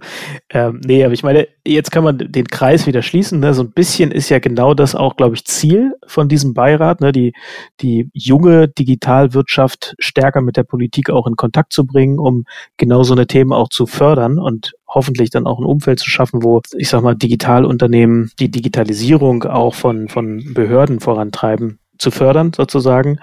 Ähm, da ist aber noch Luft nach oben wahrscheinlich. Ne? Egal. Wollen wir langsam zum Hauptthema dieser Episode kommen? Jetzt steht hier, ich lese einfach so vor, wie in der Vorbereitung steht. Planwirtschaft und freier Markt. Technologieauswahl im Unternehmen. Sollen wir mal einmal eine Runde machen, wie wir jemals darüber denken und äh, handeln? vielleicht, vielleicht können wir ja tatsächlich die gleiche Story nochmal sprechen, die wir am Anfang hatten, als wir da drauf gekommen sind. Weil eigentlich war die geil. Ich, ich, glaube, da kann man sogar noch einen Sprung davor machen und sagen, wir beschäftigen uns eigentlich schon seit, ich weiß gar nicht, manchmal ist es so ein bisschen in den Tiny Talk oder Small mhm. Talk der Folgen reingeleakt, aber wir beschäftigen, beschäftigen ja. uns eigentlich schon eine Weile, seit einigen Folgen mit der Thematik Rust im Unternehmen. Ja, wir diskutieren ja schon oft drüber ähm, und haben einfach gesagt, lass uns diese, dieses Gespräch einmal, weil eigentlich ganz interessant ist, nämlich die Frage, ähm, wie kriegen wir neue Technologien, wie gehen wir mit neuen Technologien im bestehenden Unternehmen um, wie viel Mut brauchen wir, wie viel äh, Koordination und, und Steuerung ähm, brauchen wir, um, um einfach diese Sprünge zu machen. Ja, daher, daher kommt ja diese Thematik, diese Thema heute so ein bisschen und ähm, Entschuldige, André, jetzt habe ich dich, äh, jetzt habe ich dich reingequatscht. Zu dir zurück.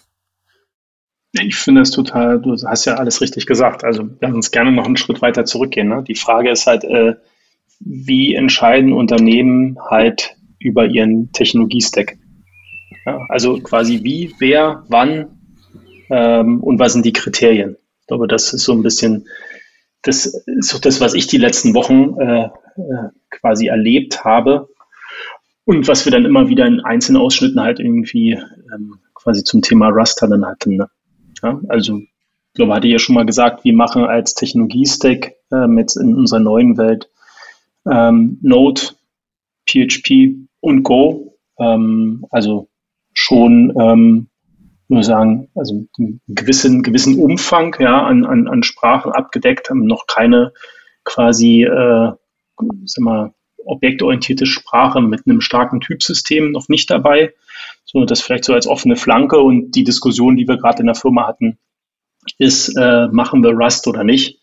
Ähm, und äh, der, quasi daran konnte man, also habe ich zumindest mal wieder gelernt, ähm, wie wichtig es halt ist, äh, da halt irgendwie einen guten Prozess und halt auch vor allen Dingen, also eine, einen Prozess mit stabilen Kriterien halt irgendwie zu haben, damit es dann halt irgendwie nicht so eine Bauchentscheidungsgeschichte halt irgendwie wird.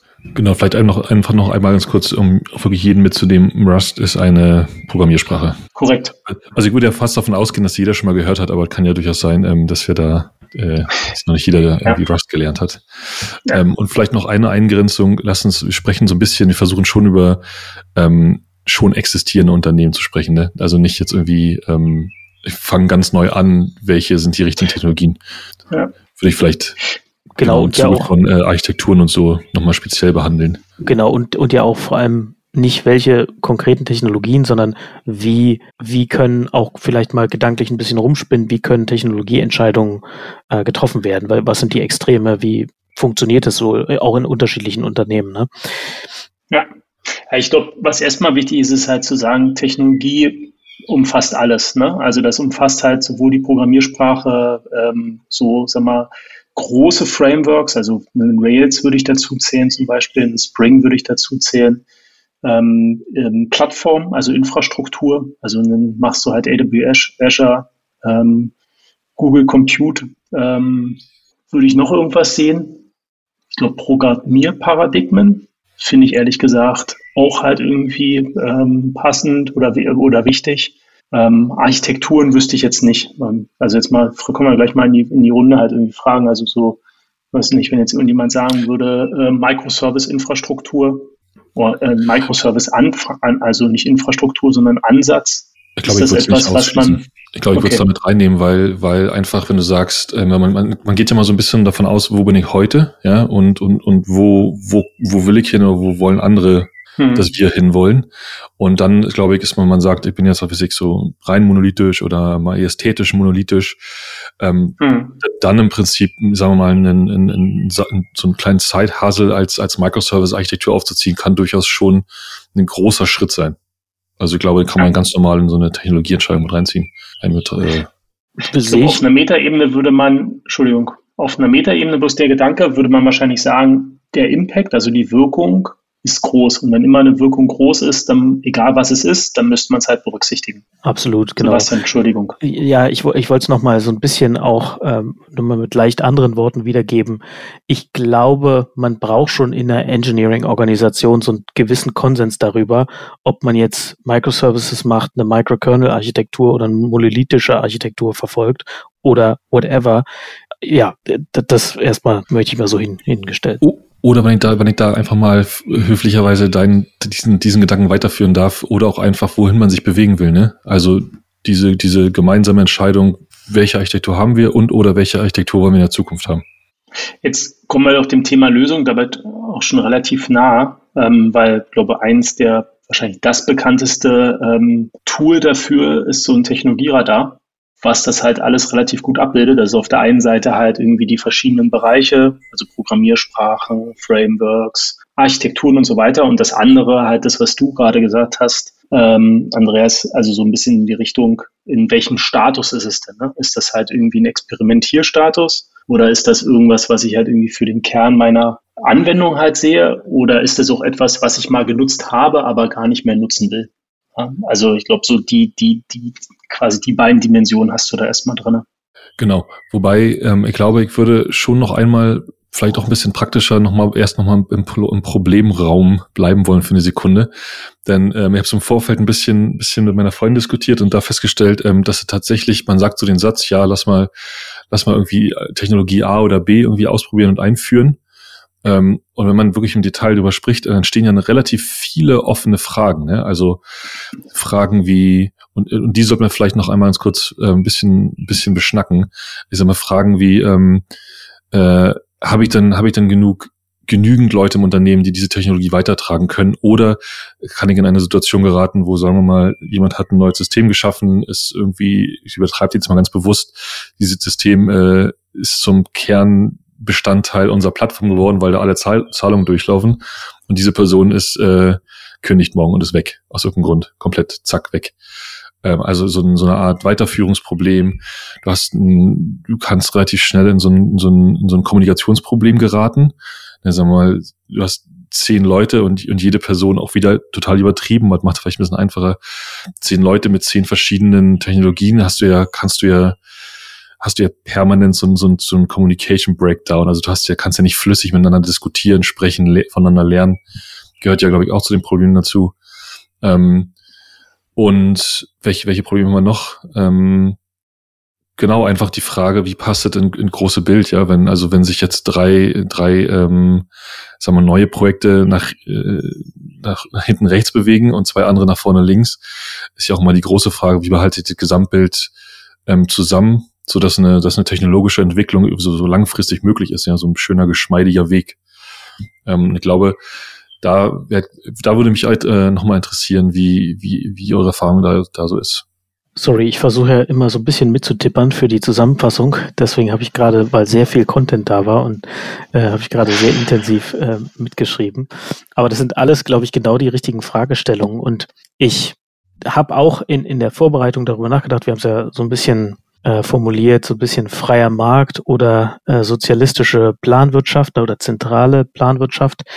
Und ich glaube, dass beides sozusagen im Extrem so auch nicht gut funktioniert und wahrscheinlich die Wahrheit wieder irgendwo dazwischen liegt. Denn genau diese Fragen sind, glaube ich, wichtiger Bestandteil von Rahmenbedingungen, die man benötigt oder die man sich setzen sollte, vielleicht auch im Team, in der Organisation vereinbaren kann, um solche Entscheidungen dann zu treffen. Und ähm, das ja, genau, ist ein bisschen in der Abhängigkeit von der Größe des Teams. Ne? In einem ganz kleinen Team, in einem, in einem Unternehmen mit fünf Leuten, ist so eine Entscheidungsfindung wahrscheinlich weniger komplex als jetzt in einer Organisation mit, mit äh, 500 Leuten. Ähm, und auch, und das hat, hatte Andrea schon gesagt, in Abhängigkeit von der, von der Phase, in der man sich befindet. Das heißt also, äh, Kernsystem, die, das Beispiel, was du gerade gebracht hattest, Andreas, das äh, sprichst ja auch schon an. Wenn ich also eine große Cash-Cow habe, die mehr oder weniger das Unternehmen am Laufen hält, die es seit Jahren gibt, die vielleicht schon auch in den letzten Jahren keiner mehr angefasst hat, außer ein Entwickler, dann ist diese Person natürlich ein absoluter, ein absoluter, wie sagt man im Englischen so schön, ähm, Bass-Factor. Äh, das ist Bass-Factor, genau, ähm, aber ein Contin also es, es, man hat ein riesiges Contingency-Problem, ne, wenn, ja. wenn diese eine zentrale Ressource auf einmal nicht mehr da ist. Und genau, jetzt habe ich viel gesagt, ohne eigentlich viel zu sagen gefühlt, aber mein, mein Punkt ist, dass ich sagen möchte, dass es in Abhängigkeit von der Situation, Rahmenbedingungen gibt und die kann man vereinbaren, sodass man diesem freien Markt so eine gewisse Regulation oder ein paar Regeln mitgibt, nachdem dieser freie Markt dann agieren kann. These von mir. Würde, würde ich komplett so unter... Hm, André? Hm, mach. Hm. Nee, du als erstes. nee, ich glaube, das ist die, äh, das ist quasi die Outside-In-Variante. Ähm, ich glaube, du kannst auch Inside-Out halt irgendwie machen. Ähm, also quasi kannst du ja sagen, es gibt halt Umgebungsfaktoren, die dich halt in irgendwas zwingen. Also es nicht bist im regulierten Umfeld. Du bist ähm, in der ähm, Behörde in Anhalt-Bitterfeld beschäftigt. Gibt es wahrscheinlich auch ein paar Einschränkungen.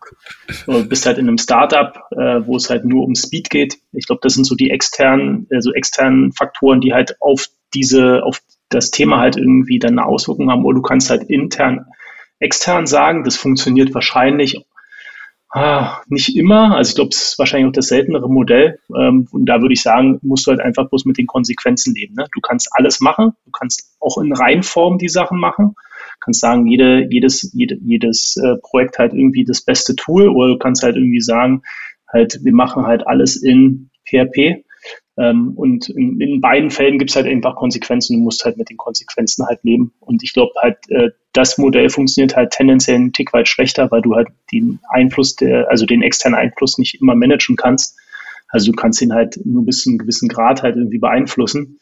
Und der andere ist halt das, was Sebastian gerade äh, schon so schön ausgeführt hat. Also im Endeffekt ist das halt immer it depends, ja, quasi welche Firma, welcher Kontext, welches Alter, welche, welche Mitarbeiter, wo will ich halt irgendwie perspektivisch hin, wie wichtig ist das System und so weiter und so fort. Also ich glaube, da gibt es unendlich viele Kriterien.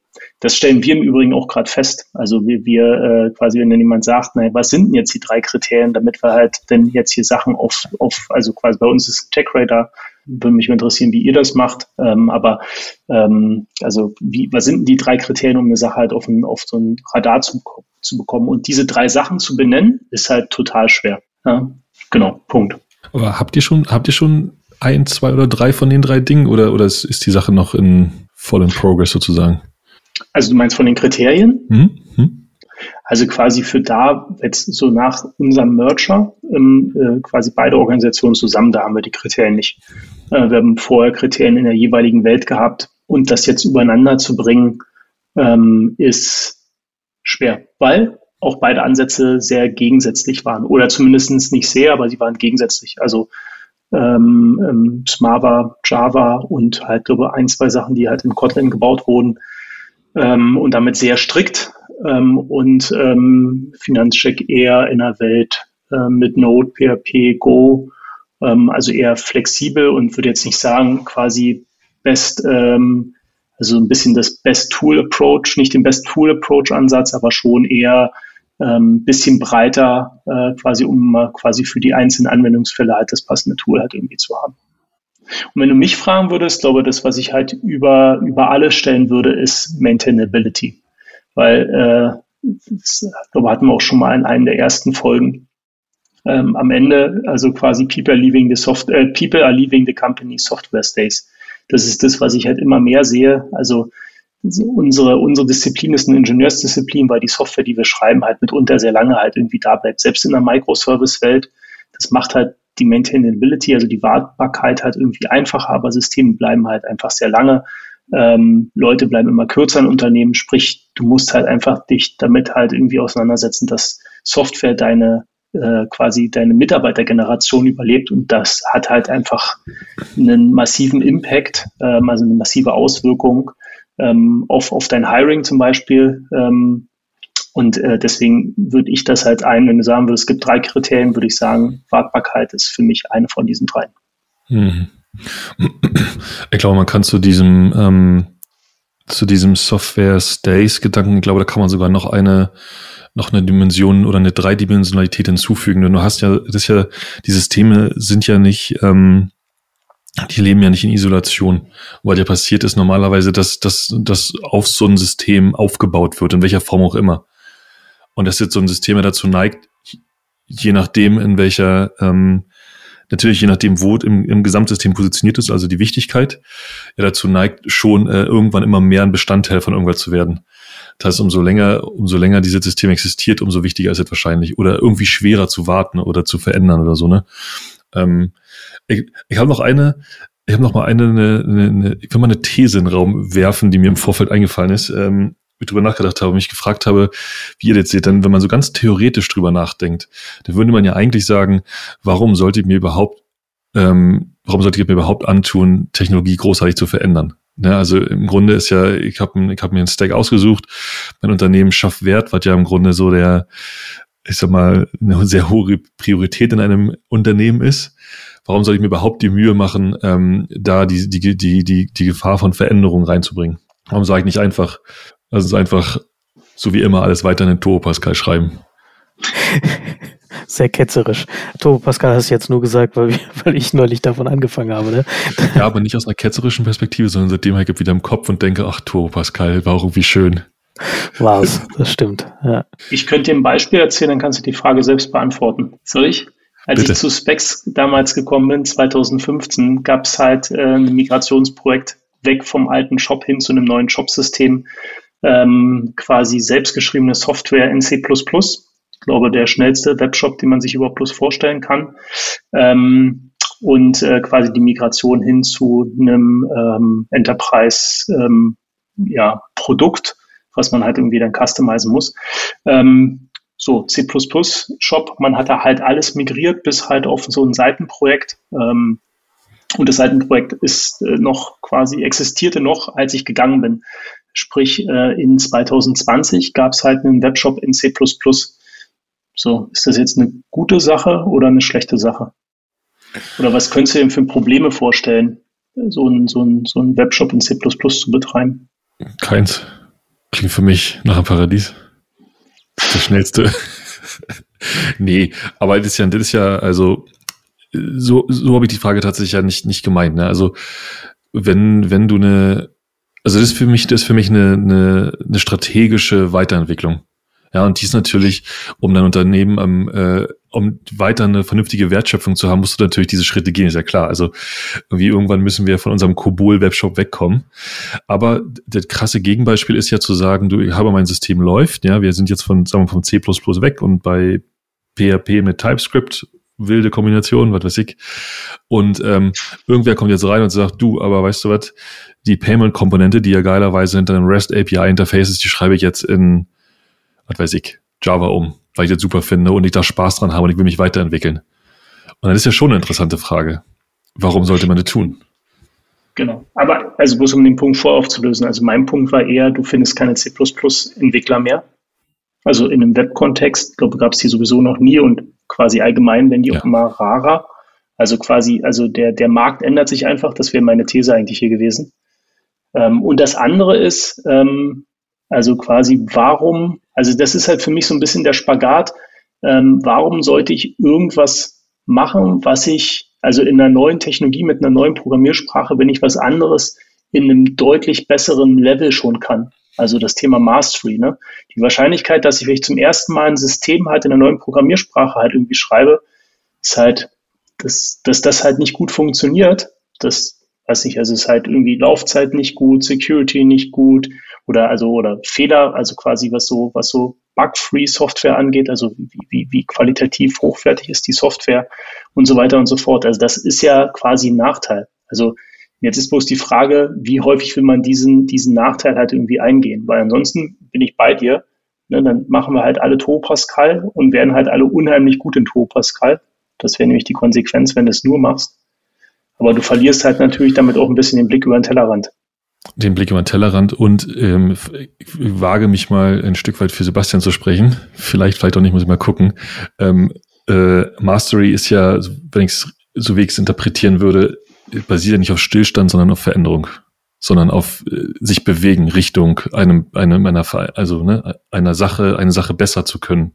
Ja, also insofern quasi Argument für beides, ne? Wobei das, das eine ist ja Mastery im Sinne von du äh, gehst in die Breite, ne? Du hast einen größeren Tool, äh, also sorry, Werkzeugkasten. Und die Mastery, die André vorher meinte, ist ja, du kannst mit dem Hammer noch besser umgehen. Du haust dir nie auf den Daumen und nicht mehr bei jedem zehnten Mal sozusagen. Ne? Das ist ja der, der Unterschied.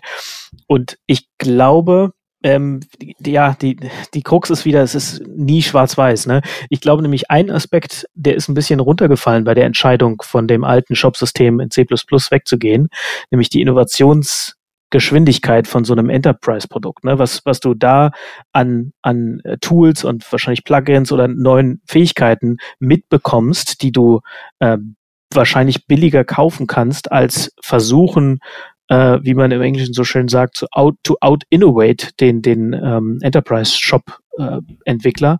Das, das dürfte schwer werden. Und das ist meines Erachtens nach auch ein, ein, ein ganz wichtiges Argument für, für neue äh, Programmiersprachen. Also wir hatten ja in den letzten, ist, man muss inzwischen wahrscheinlich zehn Jahren oder so sagen, wir schon mehrfach darüber gesprochen, so eine Explosion an Frontend-Frameworks. Ne? Wir haben tausendmal über verschiedene Frontend-Frameworks gesprochen, was da passiert ist liegt auch daran, wie ganz am Anfang als ähm, Assembler ist per se ja eigentlich eine, eine Top-Sprache. Du kannst super, äh, super ähm, hardware-nah, super schnell schreiben. Du kannst also wirklich super effiziente Software schreiben. Es ist halt nur für die für die Turnaround-Zeit, also um etwas damit zu erreichen, nicht besonders gut geeignet, weil du halt sehr stark um die Ecke denken musst. Du kannst ne, mit einer sehr, sehr hohen Mastery in dem Thema, kannst du sicherlich auch eine gewisse Geschwindigkeit erreichen, aber mit Hochsprachen wirst du wahrscheinlich fast immer schneller sein. Und das haben wir beim Frontend auch erlebt. Ne? Da gab es halt irgendwann ähm, JavaScript und jQuery, also das Assembler für, für die Frontend-Welt.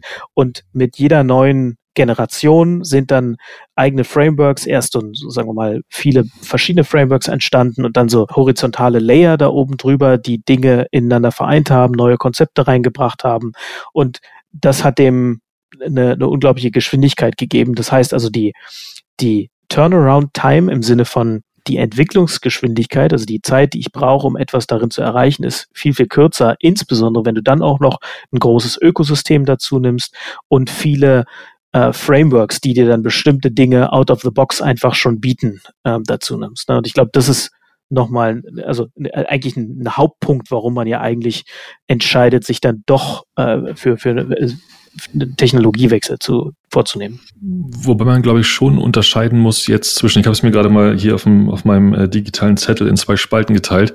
Jetzt haben wir natürlich schon relativ viele Argumente für, für, den, für die These Planwirtschaft gebracht. Ne? Denn zu sagen, so, so, so Hiring, Schrägstrich Aging, ich habe mal einfach mal Aging aufgeschrieben als äh, ähm, irgendwann finde ich nicht mehr genug Leute, beziehungsweise die werden zu teuer. So kann man es ja auch sehen. Es gibt ja durchaus noch die Kobo-Leute für die alten Banksysteme, weil die kannst du ja kaum bezahlen. Ähm, oder auch Integrationsspeed und Entwicklungsspeed, das sind ja alles, ähm, sind ja alles, ich sag mal, strategische Themen, die vielleicht sehr stark in unseren Arbeitsbereichen zu finden sind, wo wir bewusst sagen, wir müssen, wir müssen diese oder jene Technologie dahin oder hierhin entwickeln. Ne? Und, und so diese, diese Mastery-Sache, jetzt mal nicht unbedingt, ich kann von, ich treffe von zehn Hammerschlägen äh, jetzt mittlerweile sogar schon elf genau richtig, sondern auch so eine, so eine, so eine Mastery Cross Technologie, dass du sagst, okay, ich bin jetzt irgendwie halbwegs, also ich kann mich jetzt, ich habe jetzt so ein 80-20-Ding erreicht. Ähm, ich, ich kann jetzt nicht mehr viel rausholen aus Tour Pascal, aber ich könnte ja diese oder jene Technologie, Technologie, Technologie lernen, um dann wieder so einen, so einen Entwicklungsboost zu kriegen, wieder neu, neue Impulse reinzukriegen, die ich dann auch nehmen kann, um ins Unternehmen reinzutragen. Und da glaube ich, ist man, hat man schon sehr, schon eine sehr, eine sehr persönliche Komponente, ne? die so ein bisschen eher für so eine freie Markt äh, Teams entscheiden sich eigenständig für was sie machen wollen spricht. Ich hab, äh, bin gerade, also du hast total einen Punkt, ne? äh, äh Sebastian, am, am, äh, Andreas, am Ende ich glaube, so, er hat ja gesagt, was sind denn die drei Kriterien? Also mein zweites Kriterium habe ich mir gerade aufgeschrieben, ist Developer Experience. Das ist ähnlich wie Maintainability, halt auch so eher so ein Makro- Kriterium. Ne? Da, da finden sich dann wieder viele Sachen drunter. Und halt Developer Experience ist dann halt irgendwie, ne, wie, wie einfach ist denn das halt irgendwie Software zu schreiben, halt irgendwie zu deployen? Ähm, was sind halt irgendwie die Sprachkonstrukte? Wie schnell kann ich denn Features umsetzen? Ne? Was sind meine Time to Market? Was, ähm, und ich glaube, das, da bin ich total bei dir. Da entwickelt sich Software weiter. Also mal, ich könnte mich nicht an einen guten ORM-Layer, ähm, also warte, ORM-Layer, ähm, einen guten ähm, objektorientierten Persist äh, Datenbankzugriffsbibliothek ähm, für Turbo Pascal erinnern. Ähm, Gibt es wahrscheinlich nicht. Also das, ne, und das ist halt einfach, wenn, wenn wir es halt, wir hatten ja am Anfang im Vorgespräch halt irgendwie das andere Thema, was wir gerade haben, ist Versal. äh, wenn du eine, wenn du eine Node, äh, nicht eine Node, wenn du eine Next.js-Applikation halt irgendwie hast, ähm, dann ist das wahrscheinlich gerade halt irgendwie die beste Plattform dafür, weil halt irgendwie der, der Entwicklungscycle ist halt, also noch kürzer geht's halt nicht, ne? Oder noch einfacher, noch simpler geht's halt nicht. Und da bin ich bei dir. Ähm, also der Fortschritt führt noch immer dazu, dass es halt einfach eben nicht ausreicht, halt einfach mit einer Sache weiterzumachen. Auch wenn die Sachen schon eigentlich schon ganz gut werden. Es geht halt immer noch einfacher. Und wir müssen jetzt, noch, noch den dritten Punkt finden übrigens. Zwei haben wir schon. Finden wir bestimmt noch, ja. Aber jetzt nochmal äh, zurück auch zu Andreas, sagen wir mal, leicht provokanter These, dass das alles Planwirtschaft ist. Und das würde ich eben nicht so sehen. Also ich sehe das eher wieder in den Rahmenbedingungen, weil die so, ein, so eine, sagen wir mal, so eine Idee davon, was sind relevante Technologien, welche Programmiersprachen sind gerade am Aufsteigen oder am Absteigen. Da gibt's ja äh, Tiobolist oder was auch immer. Und wie viele Entwickler äh, kann man dafür finden? Das sind ja intuitive Kriterien, ne, die, die irgendwie auf der Hand liegen, dass die für eine Firma relevant sind.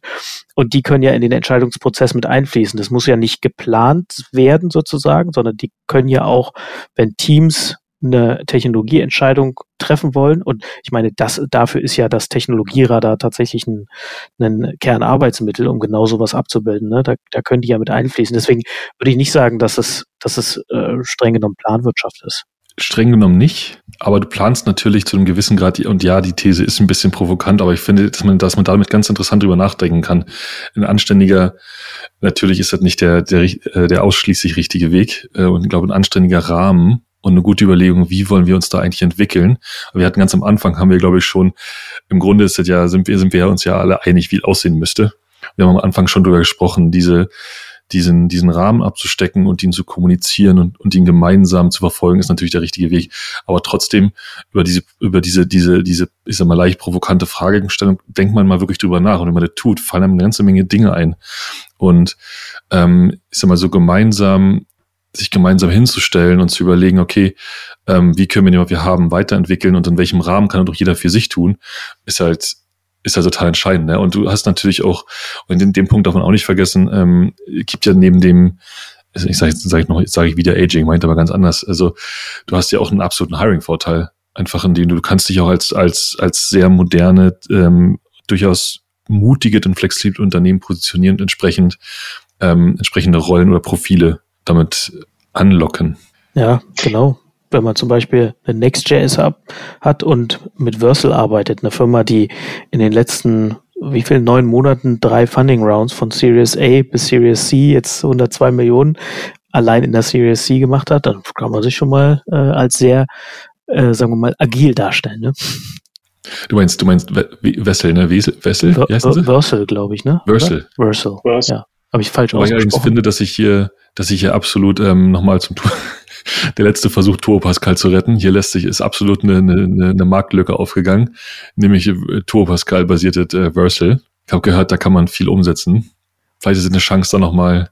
Oder ein Turbo Pascal basierter OR-Mapper. Habe ich auch gehört, soll. Oh, zwei Geschäftsideen. Also wenn jemand die umsetzt, äh, bitte entsprechende Prozente bei uns abliefern. Danke. Nee, aber ich bin bei Sebastian, also wenn das gar nicht so eben drüber gekommen ist, ich bin da auch gar nicht bei Planwirtschaft. Ich bin eher für Kontext und halt irgendwie gute Prozesse, klare Prozesse, die es halt irgendwie Teams halt äh, ermöglichen, halt wirklich objektiv gute Entscheidungen zu treffen. Das ist halt, glaube ich, das andere Thema, können wir gleich nochmal drüber reden. Das, ich glaube, wenn du halt, das ist so ein bisschen, ähm, Ne, das heißt, wir sind ja, haben ja alle, so sind ja alle in love with Software. Wir, wir finden gewisse Sachen gut und finden gewisse Sachen halt irgendwie schlecht und äh, trotzdem soll man da drin dann halt irgendwie eine objektive Entscheidung halt irgendwie treffen. Ist halt auch nicht leicht, aber wenn mal unabhängig davon, wenn du halt einen guten, einen gute Prozesse halt irgendwie hast und das halt irgendwie auch hinbekommst, ist so eins der größten Probleme übrigens im Technologieradar, meiner Meinung nach, halt irgendwie quasi den, den Lifecycle komplett zu verstehen. Also nicht nur zu sagen, also quasi on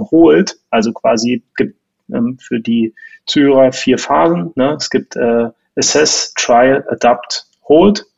Ähm, also auf dem Technologieradar, was so ein bisschen von Surfworks mal äh, initiiert wurde. Ähm, wenn du halt irgendwie dann noch eine Stufe halt hättest, also es ist halt, wo du sagst halt irgendwie, ich deprofessioniere halt auch entsprechende Software und sorge dafür, dass halt auch gewisse Technologien damit aus meinem Stack halt rausfliegen und ich damit halt eben nicht so ein Technologiezoo halt irgendwie anhäufe, dann hast du ja auch immer wieder die Chance, halt irgendwie neue Tiere, um mal bei dem Bild halt irgendwie zu bleiben, in den Zoo zu holen und damit halt auch ein, sagen wir mal, ein attraktiver Arbeitgeber zu bleiben. Aber das fairerweise habe ich noch nirgendwo gesehen. Also quasi, dass, dass man halt sich auch wirklich aktiv Zeit nimmt, halt gewisse Systeme oder Frameworks oder Architekturen halt auch wirklich zu verbannen. Ne? Das ist halt immer so ein bisschen, so ganz los wird man es halt dann doch nicht. Aber müsste dieser, müsste die, also für mich, ne, so wie du gerade beschrieben hast, für mich ist diese, ist diese, diese, diese Aufräumen, diese wieder rausnehmen, ist für mich eigentlich von meinem Verständnis ein Teil der, der Hold-Phase. Ja, also wenn ich aus, wenn ich, wenn ich, wenn ich eine Technologie nehme, die, die entweder gar nicht erst, äh, sagen wir mal, ähm, die wir gar nicht erst, ich probiere es mal auf Deutsch, äh, adoptieren, oder aber tun und dann aus irgendwelchen Gründen noch immer rausnehmen, ist für mich die, diese Technologie auf Hold zu setzen, bedeutet für mich sie auch zu, zu, zu entfernen. Ja, nicht, nicht, nicht, äh, nicht, nicht auf Pause, also nicht Hold, nicht Pause, sondern wirklich so Hold, raus damit.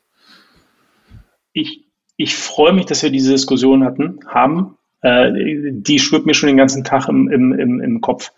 Ich bin bei dir. Ähm, ähm, also A, das Technologieradar schweigt sich so ein bisschen aus dazu. Ähm, also es ist so ein bisschen halt äh, quasi ähm, halt erwähnt, aber die Frage ist halt, wir haben wirklich zwei Phasen, die sich mit der Einführung von Technologien beschäftigen, aber keine Phase, die halt sagt, jetzt ähm, quasi deprovisionieren wir halt Sachen. Also was ist der Grund, warum es nicht eine separate Phase gibt? Weil du hast ja mit Assess, also quasi einschätzen, bewerten und Trial ausprobieren, ja zwei Phasen, die sich wirklich mit dem, mit dem, mit dem, mit dem Anfang, also mit dem Einbringen von neuen Technologien beschäftigen. Also du hast nichts, was sich explizit mit dem Ausbringen, gibt es so ein Wort überhaupt, ähm, mit dem Jetzt schon.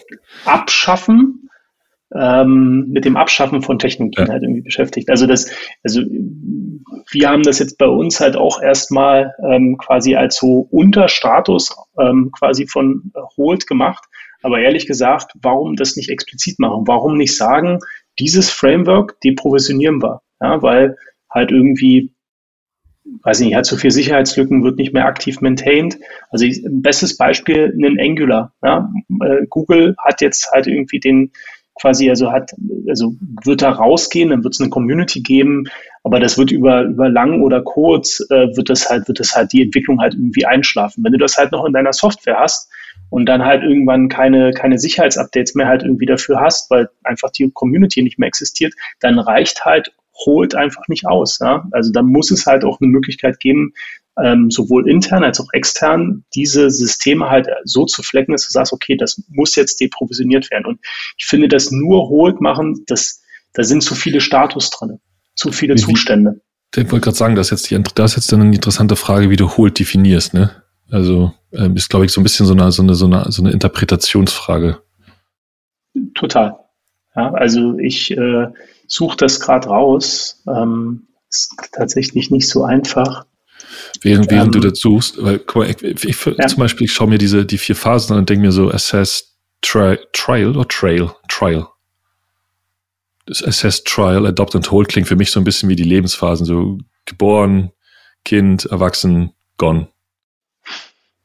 Und wenn du ja. so, wenn man so, wenn man so sieht, dann gehört das Aufräumen einfach dazu. Was ja. ich ganz übrigens ganz interessant finde, als du da gerade beschrieben hast, ähm, eine, ist eine schöne, ist eine echt charmante Idee. Du hast es jetzt gerade manuell beschrieben, aber diesen Prozess auch einfach über, über, ähm, oder diese, diese, diesen, wie sagt man, diesen Schritt über, über strukturierte Prozesse zu gehen, nämlich zu sagen, und da, sind wir, da schließt sich nämlich schön der Kreis zu, natürlich wollen wir nicht ausschließlich Planwirtschaft machen. Und wenn wir den entsprechenden Rahmen setzen, dann kann man sich auch ein bisschen freier, kann man sich alle ein bisschen freier ausleben da drin. Und einer dieser Rahmenbausteine könnte sein, zu sagen, dass bestimmte Phasen einfach über, über, über Mechanismen erreicht werden, nämlich zum Beispiel einem Einsatz, ein, einem Einsatz befindendes Framework, offensichtlich bald nicht mehr, zumindest nicht mehr zu dem Status weiterentwickelt wird, muss innerhalb von sechs Monaten oder so auf on hold wechseln. Wäre eigentlich ganz cool. Oder zu sagen, irgendwas, was seit zwei Jahren im Trial ist, äh, geht automatisch wieder raus. Oder also da könnte man ja schöne, schöne, simple, verständliche äh, Mechanismen schaffen. Wobei ich, wenn ich es richtig verstehe, dann äh, meint André, glaube ich, eher den Unterschied zwischen etwas, sagen wir mal, sich entscheiden, etwas nicht mehr anzufassen und aktiv sich entscheiden, etwas also wirklich aktiv rauszuwerfen, ne? Weil gerade das Beispiel Sicherheitslücke, ähm, das ist tatsächlich und und stimmt, da habe ich ehrlich gesagt so noch nie drüber nachgedacht, weil ich auch immer aus dieser Innovationsperspektive komme. Aber Hold, so wie es definiert ist, beinhaltet tatsächlich, glaube ich, nicht explizit diesen Punkt, dass man aktiv ähm, in Aktion tritt, um etwas loszuwerden. So, vielleicht ein ganz, ganz spannender Punkt, ja. Noch nie drüber nachgedacht. Ich, es gibt äh, einen, ähm, in irgendeiner Community einen Thread darüber, wo die sich, äh, wo sie genau dieses Thema diskutieren. Wenn ich es finde, packen wir es in die Shownotes. Aber da haben die halt auch gesagt, für sie ist das halt, gehört das zu dieser On-Hold-Phase und für mich ist es so, einmal, A, es ist halt nur ein Vorschlag, wie Thoughtwork das sieht, ne? Kannst ja, das können wir halt alle adaptieren und halt, wenn, wenn wir sagen, ähm, du willst da halt einfach auch innovativ bleiben und willst halt nicht mit einem mit einem äh, mit einem mit einem Zoo an Technologien halt irgendwie enden, dann ist das wahrscheinlich ein guter Schritt, weil es halt Sachen explizit macht und das hilft halt immer in Prozessen. Ne? Also Explizismus in Prozessen hilft halt, dass einfach Sachen mit weniger Nachfragen halt einfach durchlaufen. Und ich glaube, dann hast du halt auch ein, dann kannst du halt auch immer wieder dich mit neuen Technologien halt irgendwie beschäftigen. Ähm, wenn du es nicht hast, und ich, das finde ich, ähm, das, ich finde halt auch für mich, man hat immer sehr viel äh, Diskussion über neue Sachen. Ähm, aber wenn, wenn du halt irgendwie keine Möglichkeit hast, Sachen rauszuschmeißen, dann hast du halt irgendwann sehr, sehr viele Technologien. Und dann bist du halt eine, sagen wir mal, eine 30, 40 Mann, also das ist ja so ein bisschen unser Average hier, äh, quasi, ne, also quasi, wir mal, die Organisation wahrscheinlich da, wo Sebastian jetzt halt irgendwie aktuell ist, nehmen wir als Mittel zwischen unseren allen, ähm, dann hast du halt irgendwie 30, 40 Leute und musst halt aber fünf, sechs Programmiersprachen, zehn, äh, oder sag mal fünf, sechs Stacks halt irgendwie nochmal abdecken, drei verschiedene Datenbanken und wir lassen das halt on-premise in der Cloud und ein bisschen bei, also AWS und ein bisschen ähm, GCP halt irgendwie noch laufen. Und das ist halt einfach, das, das lebt halt eine Organisation auf einer anderen Ebene. Ne? Also, und dessen diesen Kosten, die, denen darf man sich halt irgendwie nicht verschließen. Auf Sorry. jeden Fall. So. Auf jeden Fall. Ähm, ich sag mal, am Ende ist, ist der, ist der, du hast ja vorhin schon gesagt, der Tech-Radar ist ja dann so ein ThoughtWorks-Ding. Ein Thought, ThoughtWorks ist, ein, ist so, eine, so ein Consultancy, so eine Beratungsbude. Deren Job ist im Grunde ja so eine Art, welche Technologien sind hot und welche nicht mehr so sehr und womit kannst du dich beschäftigen und womit nicht. Und du hast ja, du kannst, äh, im Grunde ist, musst, musst du eigentlich, glaube ich, dieses Konzept nehmen und den, und den, den, den Smart-Radar daraus, daraus machen und kannst dir ja völlig problemlos, wahrscheinlich solltest du das sogar tun, die, die, die Start-Tools oder Start-Tees dazu bauen, die du brauchst. Und dann macht mhm. es sehr wohl Sinn, hinterholt vielleicht noch ein äh, Cleanup oder Removal oder so Status dazu zu machen und den vielleicht auch mhm. in, in vielleicht sogar weiterzutreiben aus dem Konzept heraus tatsächlich wirklich als aktiven, als aktive äh, Mittel zum Zweck zu benutzen und damit vielleicht so auch, damit auch diese, diese Technologiemenge zu steuern einfach.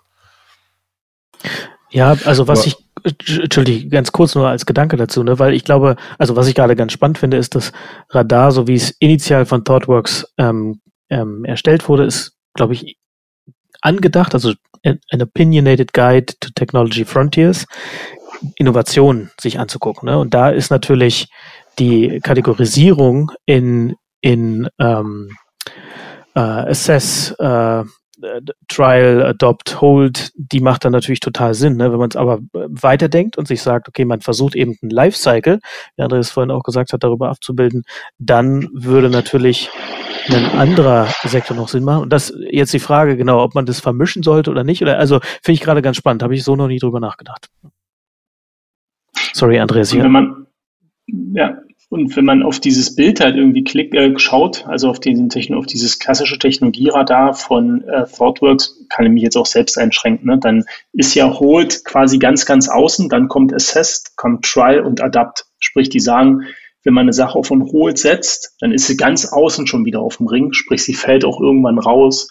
Ich glaube aber nicht, dass Unternehmen so arbeiten, sondern die sagen halt, on hold heißt halt, okay, keine aktive Weiterentwicklung ähm, aber es ist quasi, wie kriegen wir dann hier wieder Sachen, wie kriegen wir denn jetzt hier wieder Sachen raus? Das wäre so ein bisschen dann halt irgendwie mein Punkt. Aber da bist du, da bist, da sind wir ja bei einem, bei einem generellen Thema, und da haben wir auch schon mal in anderen Folgen schon mal irgendwie drüber gesprochen, zumindest schon mal bei, zum Thema äh, Feature Flex und Aufräumen. Ähm, ja. Du bist einfach bei dem, bei dem viel zu oft vernachlässigten Fakt, dass man auch mal, äh, dass man auch nicht nur mal, sondern dass man auch ganz bewusst nicht nur Software baut, sondern Software auch entfernen muss.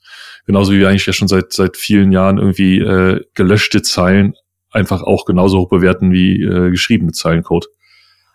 Und ich glaube, wenn man diese Idee einfach auf, ein größere, auf, auf einen größeren, äh, eine höhere Perspektive hebt, hm. dann, äh, also ich glaube, da muss man mittlerweile auch machen. Dann kann man auch diese, diese großen, diese großen, da ist noch alles, noch lauter alte Systeme, Arbeitsblock auch langsam abarbeiten. Aber, Übrigens, hm. nee, zweiter Versuch. Beim dritten klappt's. André? Ich würde sagen, es ist total toll. Also wir haben es im ersten Podcast diskutiert. Chief Technical Debt Owner. Das ist cool, wenn man, ich würde sagen, ist cool, wenn man auf seine eigenen Podcast referenzieren kann. Also F können wir jetzt nochmal, wer, wer, wer da nochmal ein bisschen weiter reinhören will, kann in den ersten Podcast von uns hören. Ich finde es cool, dass du das so schnell gefunden hast. Ich habe das halt als Startseite. Oh. Deswegen die vielen Klicks, äh, die ich beiseite. ich wollte nochmal ähm, so, siehst du jetzt im dritten Anlauf klappt das doch ganz problemlos. Ich wollte noch mal fragen, wer aus eurer Perspektive, also ich sag mal, lass uns nicht über ein Unternehmen mit, äh, mit fünf Leuten im Tech-Team reden, sondern vielleicht tatsächlich gucken wir mal, wie in einem größeren, oder bei Sebastian oder bei André, wie bei euch ist, wer, wer ist denn, wer sitzt denn auf diesem, auf dieser Idee Tech-Radar? Also wer nimmt den denn in die Hand und kümmert sich drum aus eurer Perspektive? Ich würde immer ein Gremium ähm, aufsetzen. Also ich, ich glaube, dass es ist ja ach, bei diesen ganzen Prozessen, und das kann man wahrscheinlich verallgemeinern bei, bei so Entscheidungsprozessen, du hast immer diese, dieses Kontinuum zwischen schnell und, mh, hm, sagen wir mal, möglichst umfassend. So, ne? Das ist, das ist sagen wir, also in Ermangelung eines besseren Begriffes, aber das ist so das Kontinuum, mit dem man so ist. Ne? Und ich, ich in, um das möglichst zu optimieren, ist wahrscheinlich eine, eine Gruppe von Vertretern aus der, der größeren Gruppe der, der gesamten Engineers, die sich in regelmäßigen Abständen, was auch immer dafür ein Unternehmen guter Abstand ist, monatlich, dreimonatlich, whatever, ähm, mit dem Tech-Radar beschäftigen und entsprechend die, ähm, die einzelnen ähm, Sektoren aufbereiten und die einzelnen äh, Technologien, die da abgebildet sind, einmal quasi updaten und auf den neuesten Stand bringen, beziehungsweise sich darüber unterhalten, welche verschoben werden muss. Das, so würde ich mal sagen, ja. Ist bei uns genauso. Wir haben ja, hat ja irgendwann mal dieses Konzept von Circle bei Smava Finanzcheck erklärt. Bei uns ist der Tech Lead Circle ähm, als Gremium. Ähm, die own das. Ähm, ich glaube, die Herausforderung ist, das hatte ich ja vorhin schon gesagt, ähm, also so ein bisschen quasi, obwohl du sehr emotional mit Unterhalt oder eine sehr starke Meinung zu einigen Sachen halt irgendwie hast, dann trotzdem halt irgendwie objektiv zu entscheiden. Ich glaube, das, das, das, äh, das ist das eine. Ähm, und das andere ist so ein bisschen dieses Big Picture im Hinterkopf zu haben. Mir ist übrigens gerade mein drittes Kriterium eingefallen. Also von mir aus können wir dann Feierabend machen. Ähm, ich ich wäre dann soweit, äh, wäre für mich äh, tatsächlich Cost of, Costs of Change. Also wir ja. hätten aus meiner Sicht Maintainability, Developer Experience und Cost of Change. Ja? Und ähm, wenn du, also ich, du musst halt einfach dieses, diesen, diesen holistischen halt Blick halt irgendwie einnehmen können und du musst halt im Zweifelsfall ähm, obwohl du vielleicht persönlich dafür wärst, halt irgendwie im Sinne der Organisation entscheiden. Ich glaube, das ist die große Herausforderung. Ähm, also quasi die Verantwortung, die du halt kriegst, ist schon, geht nochmal deutlich über das, was du halt im Team eigentlich verantwortest, halt hinaus. Aber nichtsdestotrotz, ähm, das gehört halt definitiv in den, in den, in den Lead Circle rein. Bei uns ist es so, wir machen, ich bin auch Teil des Lead Circles ähm, und bei uns ist es so, dass wir versuchen, ist jetzt auch noch nicht alles in Stein, also quasi in, in in Stein gemeißelt, ähm, aber äh, wir versuchen dann so Richtung Consent Decision zu gehen und zwei Drittel Mehrheit für so eine großen Changes auf dem Technologieradar. Also wenn wir Sachen einführen und sagen, wir wollen jetzt zum Beispiel, keine Ahnung, wir würden jetzt Rust oder irgendeine andere Programmiersprache machen oder diese die, diese Infrastruktur oder so, dann würden wir sagen, es muss nicht nur die Mehrheit sein, es muss auch eine absolute Mehrheit sein, ja, zwei Drittel Mehrheit oder so, damit es halt auch wirklich, also nicht so eine Pattsituation ist, sondern eine eindeutige Sache. Ja? Ähm, da muss der Großteil dafür sein. Ähm, mal gucken, wie es wird. Ja? Aber ähm, mein Learning aktuell ist eigentlich, ähm, du brauchst sehr gut ausgetretene Prozesse. Die Sachen müssen sehr explizit sein, weil du halt einfach viele, viele Entscheidungen da durchschleusen willst und idealerweise halt ohne große Beteiligung, ohne große Rückfragen, damit du halt einfach dein, dein, dein Circle, dein, äh, nicht dein Circle, dein Cycle halt einfach auch einfach schnell hast. Und kurze Frage, hast du ein Veto? Also bei der, ich glaube, bei der Rust-Entscheidung würde man es mir nachsagen jetzt.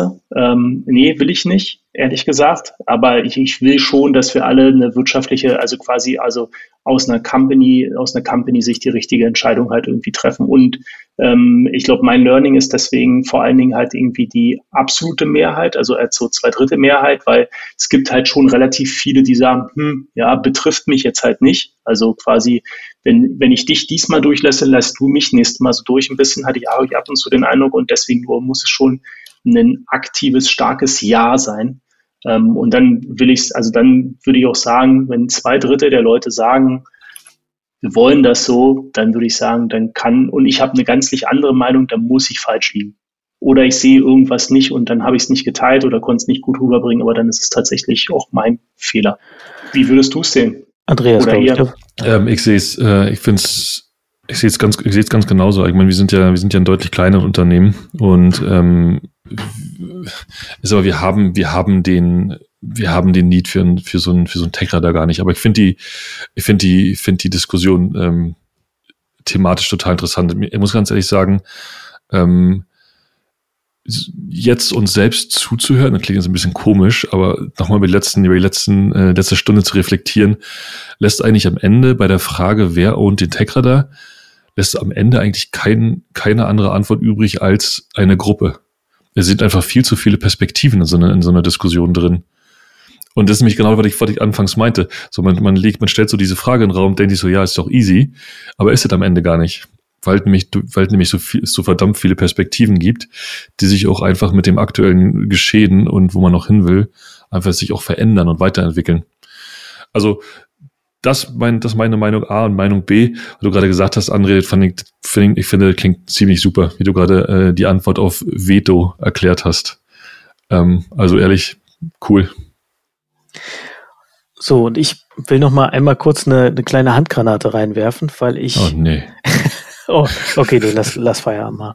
Nee, komm, los, komm. Nee, ich habe noch mal gerade drüber nachgedacht. Also, was mir immer noch im, im Kopf ist, ist ein, ähm, eine Aussage von einem wirklich sehr, sehr erfahrenen Entwickler, auch, war auch bei Immobilien Scout, ich glaube, André, nach deiner Zeit, der äh, danach mal als, mh, hm, sagen wir mal, äh, Entwickler im Rahmen von einer, von einer ähm, Tätigkeit für eine Consulting Agency, was bei uns gebaut und der dann am Ende auch gesagt, naja, also was wir jetzt hier gebaut haben, ist halt ein relativ kleiner Service, der, da kann man sich schnell einarbeiten. Das heißt also, auch wenn ihr jetzt keine Leute habt, die die Technologien oder die Frameworks äh, gut kennen, das ist so gut geschrieben und dokumentiert, dass man da auch schnell reinkommen kann, äh, wenn man, sagen wir mal, jetzt nicht komplett fremd ist dieser Technologie. Ne? Wir haben das, was der gebaut hat, war ganz bewusst ein neuer Ansatz für äh, einen, einen Framework sozusagen. Wir hatten eine, mit einer Framework-Migration kontempliert, wenn man so sagen möchte, äh, von einem alten in ein neues äh, Framework. Und ähm, und das war eben der, der erste Startschuss für diese neue, für, ja, für diese neue Technologie oder die, diese, dieses neue Framework.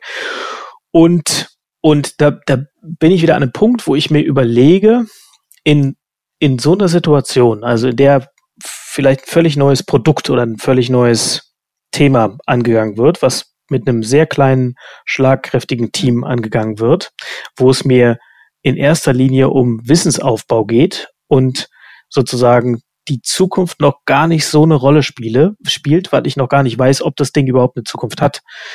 Ist es da okay zu sagen, für diesen einen Case, um jetzt mal im Lean Startup Sprech Innovation Accounting äh, zu, zu bleiben, für diesen einen Case, um so schnell wie möglich Erfahrung zu machen und zu lernen, ob A, unser Verständnis von dem Problem am Markt das Richtige ist und B, unser Lösungsansatz funktioniert, ist es da okay, am Technologieradar vorbei zu agieren? Weil wir glauben, eine bestimmte Technologie ermöglicht es uns viel schneller als alles, was da drauf ist? Also ich würde sagen, ne, nein. Also quasi aus zwei Gründen. Einmal, wenn du es einmal machst, dann hast du halt ein Exempel statuiert. Und es gibt, haben wir vorhin schon gesagt, gibt zwei Zustände, die allein sich mit der Einführung von einer neuen Technologie und der Evaluation einer neuen Technologie beschäftigen. Ähm, sprich, du könntest ja sagen, ähm, ich packe das halt, also die, die Phasen sind ja wieder ähm, Assess, Trial, Adapt und dann Hold. Sprich, du könntest sagen, ähm, ich bewerte das mal für mich ähm, und das darf, also die, die Frage wäre halt, wie kriege ich was in den Assess-State und wie kriege ich es halt von Assess in, äh, in, in halt Trial. Und da wäre mein Punkt ähm, quasi für Assess, das muss kinderleicht sein. Ja? Also du musst halt irgendwie, meiner Meinung nach, die große Hürde muss halt zwischen äh, Trial und Adapt liegen, weil Adapt heißt halt, ich erlaube das halt für die gesamte Plattform und alles darunter wäre aus meiner Sicht dann halt ähm, quasi Trial heißt, ich kann es mal ausprobieren. Ähm, wir sind uns aber allen dessen bewusst, dass ich es vielleicht nicht an einer super zentralen Stelle in meiner Architektur ausprobiere. Ich glaube, die Diskussion hatten wir letzte Woche schon. Ähm, Andreas, du hast für mich perfekte Bild gezeichnet. Ne? Wenn du halt irgendwie die Architektur als Baum siehst und in der Mitte den Stamm hast und dann Bäume und dann halt irgendwie Äste und Blätter und dann sagt halt irgendjemand, hier ein Blatt mache ich halt mit einer, mit einer Technologie, die halt auf Trial steht dann muss das die Organisation aushalten können. Ähm, du brauchst halt aber auch einen Prozess, um danach dann halt irgendwie zu bewerten, ob halt irgendwie aus Trial halt irgendwie adapt wird oder ob du das Ding halt auf on hold setzt. Also auch dafür braucht es halt einen Prozess, ansonsten hast du nicht ganz viele bunte Blätter. Ähm, und auch das kann dich halt als Organisation halt irgendwie leben. Ähm, Zusatzfrage dazu. Dafür muss aber so ein, eine Aufnahme in Assess oder Trial äh, Quadrant auch, sagen wir mal, in Anführungsstrichen unterjährig erfolgen können. Ne? Also sprich, wenn sich das Team nur alle drei Monate trifft, dann ist so ein, so ein Innovationsprojekt okay. natürlich massiv ausgebremst. Also unser Tech Lead Circle trifft sich einmal in der Woche. Und da würden auch Änderungen am Tech-Radar sozusagen passieren. Du kannst die immer einbringen, Du kannst die mhm. einbringen. Wie gesagt, also ich glaube, wenn wir, wenn wir das mal haben, muss ich irgendwie mal einen Artikel schreiben oder so dazu, um das mal, also da viel, also ich, ich erhoffe mir davon sehr viel. Also wenn ich jetzt sagen würde, ich habe zwei Sachen, zwei Tools als CTO, um halt ähm, meine Organisation halt irgendwie auszurichten, würde ich sagen, ich brauche ein Tech-Radar und ich brauche halt so ein Maturity-Model. Ähm, und das äh, Technologieradar, also du musst halt gerade in den ersten Phasen relativ häufig, also quasi immer wieder die Möglichkeit haben und auch relativ einfach halt was auszuprobieren. Und dann halt, eh ich dann aber halt irgendwie Whiteliste für die gesamte Plattform, da musst du dann halt irgendwie doch schon nochmal irgendwie äh, sauber argumentieren und halt auch belegen, dass es halt irgendwie das Richtige ist. Und ansonsten, glaube ich, es muss halt auch den Zustand geben von Trial auf Hold, beziehungsweise dann Decommission oder wie man es auch immer nennen will, ähm, um dann halt einfach zu sagen, okay, war eine gute Idee, haben wir schön, dass wir es ausprobiert haben, hat sich aber nicht bewahrheitet, also weg damit. Das ähm, finde ich ist nochmal ein ziemlich relevanter Punkt und macht auch total Sinn, dass man sagt, dass das Tech-Radar auch nichts ist, was man so, sagen wir mal, wie der, wie heißt der nochmal, äh, irgend so ein, so ein Beirat des Bundes, der sich irgendwie alle äh, jedes Jahr einmal trifft und irgendwie Gesundheitsgefahren äh, überdenkt. Diesen Charakter darf es nicht haben, sondern im Gegenteil, es muss tatsächlich eher auf einer wöchentlichen Ebene updatebar sein. Muss nicht jede Woche abgedatet werden, aber es muss zumindest die Möglichkeit geben, das irgendwie wöchentlich abzudaten, damit man ja schnell reagieren kann auf Bedarfe, die auftreten. Ich sehe es übrigens andersrum äh, um die um diese oh, Granate mal zu dem und weiterzuwerfen. Ich finde, ich finde tatsächlich, ähm, dass man in, in, in deinem spezifischen Beispiel durchaus äh, ähm, die Programmiersprache eine, eine völlig wilde Programmiersprache wählen kann, solange es sich in diesem solange darum geht, ein bestimmtes Learning zu erreichen, was außerhalb der Technologie ist.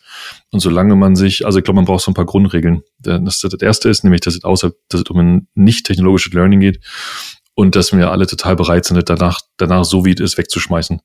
Und das optimalerweise sich in keinster Weise in, in Hauptsystem eingefressen hat.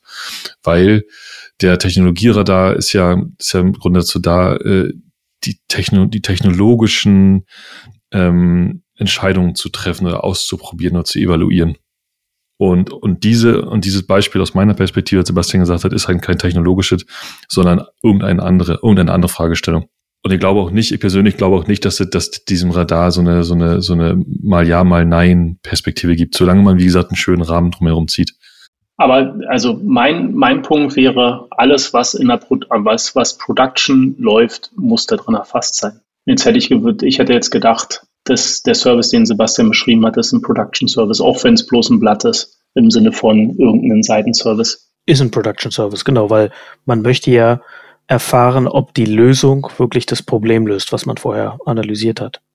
Und das geht ja nur, wenn man mit echten Kunden arbeitet. Ja. Na gut, aber dann einmal, dann einmal den, den, den ganz, den ganz Extremfall dargestellt. Ähm, lass uns eine, lass uns eine Technologie wählen oder eine Sprache wählen, die im Prinzip ein, ein, ein Problem oder die, die beinahe die einzige ist, die ein bestimmtes Problem lösen kann. Ich sage es mal ganz, irgendwie ganz krass so, keine Ahnung, also ich, irgendwas. Ich fällt mir gerade nicht ein, verdammt.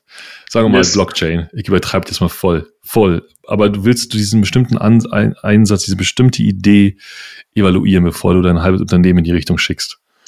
Nee, du ja. schickst dein Unternehmen nicht in die Richtung. Also du sagst halt einfach, und ich, also wir müssen dazu mal eine Folge machen, wenn wir es durch haben. Also wir werden uns in den nächsten zwei Wochen damit intensiv beschäftigen.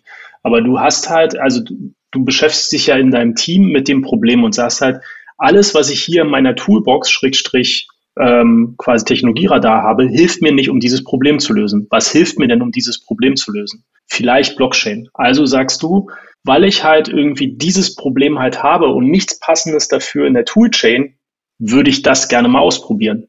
Du machst es nur transparent und ich glaube, das, also für mich ist ein Technologieradar ab einer gewissen Größenordnung, Klammer auf, Klammer zu, ähm, halt auch dazu da, einfach Transparenz darüber zu schaffen, was du halt ausprobiert hast und was nicht, auch um mal später zu sagen, das Team hat sich damit schon mal auseinandergesetzt, geh doch mal dahin und hol dir mal das Learning. Also meine Gegenfrage wäre eigentlich, warum muss es denn am Technologieradar vorbei, wenn es halt so quasi so einfach ist, dass du halt im Zweifelsfall dich noch nicht mal treffen musst, sondern einfach sagst hier Slack-Channel, ähm, Leute, das, das Problem, ich habe nichts gefunden, wir würden das gerne mal ausprobieren.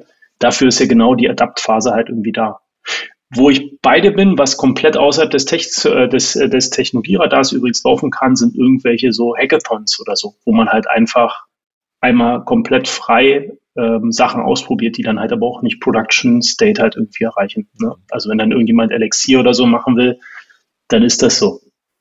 Aber nochmal, geht ja nicht, geht ja nicht um die, geht ja nicht um die Sprache an sich, ne, also Elixir oder Rust oder so, sondern geht um die Fragestellung, ich habe diese eine Technologie, die, die, die mir ermöglicht, dieses Experiment zu fahren, auch immer das für ein Experiment ist, ja. ist natürlich jetzt ein bisschen, lässt sich schwer greifen, weil wir jetzt irgendwie keinen Begriff dafür haben, wo die Technologie einfach wirklich einfach nur hart Mittel zum Zweck ist. Ne, also ja. Ich will wissen, ob da am Ende A oder B bei rumkommt. Ich finde Transparenz ein total wichtige Ding, ohne Frage. Und dann in deinem Setup, so wie du beschreibst, so wir treffen, man kann irgendwie ins Slack reinschreiben oder wir treffen uns einmal die Woche oder so, das ist alles eigentlich beinahe schon keine Diskussion wert. Ich glaube, mehr ist es so, wenn du einen Tech-Radar, einen Tech-Radar aufsetzt, der sehr strikt ist und wo der Prozess im Grunde vielleicht auf so einer Monatsbasis läuft. Und dann wiederum muss man sich durchaus die Frage stellen, ob wir hier noch ähm, pragmatisch uns irgendwie gegenseitig helfen oder ob das einfach nur ein langer Prozess ist, oder? Da bin ich bei dir. Aber wenn du dann ja. sowas fährst, dann würde ich sagen, dann kill doch einfach mal die ersten beiden States und schreib einfach rein, was Adapt ist. Also was du dann halt irgendwie hart nutzen darfst und halt kümmere dich eher um das Abwirtschaften, also sprich, was halt rausfliegen muss, weil Innovation, was ja eigentlich der Sinn und Zweck des Technologieradars halt irgendwie ist, äh, ja du nicht brauchst, weil deine Prozesse viel zu langsam sind und nicht das, was du in der Organisation eigentlich bräuchtest, also in der, Re in der Realität halt einfach nicht mehr abgedeckt ist. Da bin ich bei dir. Also wenn es ein Hindernis ist und äh, du eigentlich also warten musst, dass ich halt etwas ausprobieren darf, also wenn dann, dann bin ich bei dir, ist ein Impediment, dann muss es irgendwie, suchst du den Weg dran vorbei. Aber also das soll es ja eben genau nicht sein. Aber das ist ja nicht, wir machen das den Kreis noch einmal Mach fahren. Das ist ja nicht, es ist ja nicht ausprobieren, sondern nutzen, ne? Also ich weiß ja, dass genau nur diese eine Sache, QBasic, das ist eine Hypothese. Ich brauche genau das, diese eine Technologie, um meine Hypothese zu beweisen. Die, die Technologie, ich will die ja nicht behalten, ich schmeiß die im Grunde sogar weg danach. Aber was ist denn dann der Mehrwert dahinter? Also du das, weißt, das dass du es brauchst und dann schmeißt es trotzdem weg. Der Mehrwert ist, dass, dass ich meine Antwort auf die Hypothese habe, die ich eigentlich auch, die, die, die ich hatte. Die dazu das führt, dass du die Sprache ja dann brauchst. Nee, nee, nee. Nee, nee, nee. Ähm, Sebastian, jetzt diskutieren wir so schön über dein Beispiel. Also ich habe es so verstanden, dass er gesagt, dass Sebastian gerade gesagt hat, ähm, ich will eine bestimmte Frage beantworten. Was, was auch immer die Frage ist, keine Ahnung. Benutzer klicken auf den grünen Button. Am allerliebsten. Ist jetzt ein bisschen sehr weit hergeholtes Beispiel. Ähm, und dazu brauche ich diese eine bestimmte Programmiersprache, JavaScript. Weil alles andere, was ich mache, läuft ja nicht im Browser. Und ich will nur diese eine Frage beantworten. Mhm. Und ich will ja gar nicht JavaScript einführen. Ich will nur wissen, ob Leute auf den grünen Button klicken. Und ich schmeiße alles weg danach, muss aber trotzdem in Production gehen damit. Was tue ich? Ich glaube, in dieser Welt, so wie sie beschreibst, würde ich sagen, kann ich, jetzt verstehe ich äh, zumindestens, ja, die, die mhm. Software hat so einen kurzen Lebenszyklus, dass es sich nicht lohnt, halt irgendwie durch die Phasen zu springen. Da bin ich bei dir das habe ich halt leider äh, quasi zu häufig äh, dann erlebt, dass sich das halt selbstverständlicht, also verselbstständigt ja. und halt eine Organisation mit dieser Waffe halt auf einmal anfangen, halt alles zu erlegen ja, und halt vor allen Dingen Non-Tech-Departments dann auf einmal mit äh, UI-Pass und Co äh, halt anfangen, halt äh, Businessprozesse zu, zu, zu digitalisieren und spätestens da hört es dann halt auf. Also das ist, ich bin bei dir in dem ganz konkreten Fall, ich will halt irgendwie schnell was testen, das äh, quasi die Software fliegt wieder weg und es geht nur mit dieser einen Technologie, all good. Ne? Probiert man aus, ist dann meistens eher irgendein Service, den man halt irgendwie mal, den man halt einfach temporär mal kurz braucht. Ähm, aber also meine Erfahrung ist eher, alles, alles, was du einmal an Waffen halt ausgibst, kriegst du halt nicht zurück. Deswegen habe ich diesen, deswegen habe ich diesen, diesen sehr, sehr bildlichen Rahmen um dieses Experiment, um diese Frage gestellt, weil, ja klar, also diese Gefahr besteht natürlich immer und sie ist auch sehr echt fand ich äh, auch eine sehr, sehr schöne, ein sehr schönes treffendes Bild, nochmal, nochmal viel konkreter als das, was ich vorher beschrieben habe.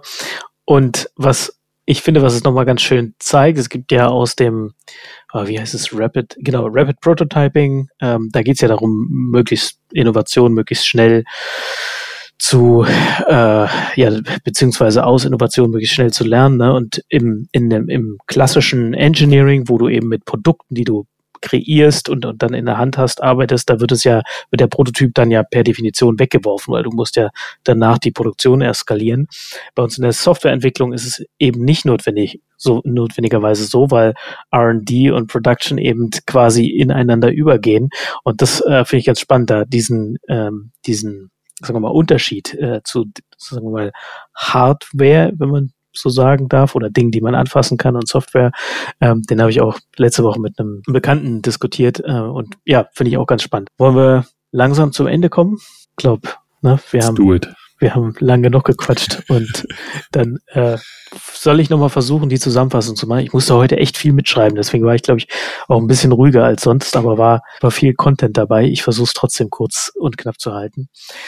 Also, angefangen haben wir bei dem Thema Rust, ja oder nein, also ausgehend von einem Text-Stack, der schon Node, PHP und Go umfasst, hat sich Smava die Frage gestellt, äh, für ein bestimmtes Projekt Rust zu benutzen. Und dabei ist eben die Frage aufgekommen, okay, wie sollen Technologieentscheidungen am besten getroffen werden. Technologieentscheidung umfasst dabei alles Mögliche, also es kann Programmiersprache sein, äh, große Frameworks wie Spring, Plattformen, Cloud-Plattformen, was auch immer, Paradigmen, Architekturen.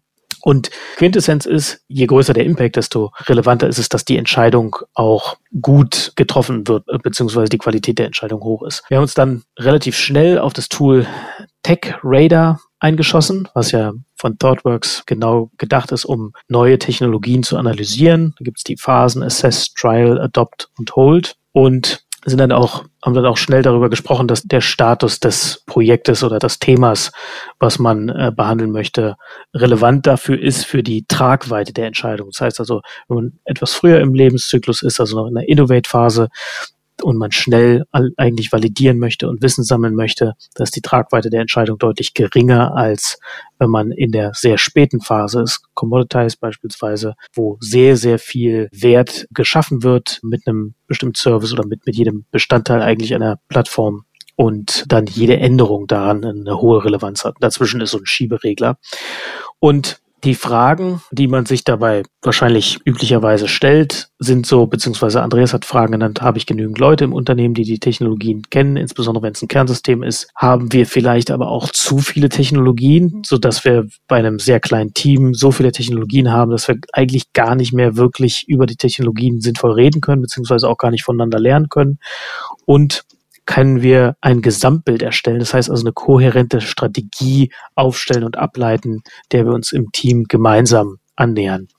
Wie gesagt, könnte die Outside-In-Perspektive einnehmen, wenn man Rahmenbedingungen anguckt, also die Marktrahmenbedingungen, die sich verändern, reguliertes Umfeld oder sowas, oder eine Inside-Out-Perspektive, schauen also nur auf uns und wählen das richtige Tool für das, für jedes Problem. Und wahrscheinlich ist auch da wieder die Wahrheit irgendwo dazwischen, wieder ein Kontinuum, wo man weder im einen noch im anderen Extrem ist, weil man möchte nicht nur von außen getrieben werden, aber wenn man nur aufs Innen guckt, dann ist man äh, sicherlich den Marktveränderungen ausgeliefert bis zu einem gewissen Grad.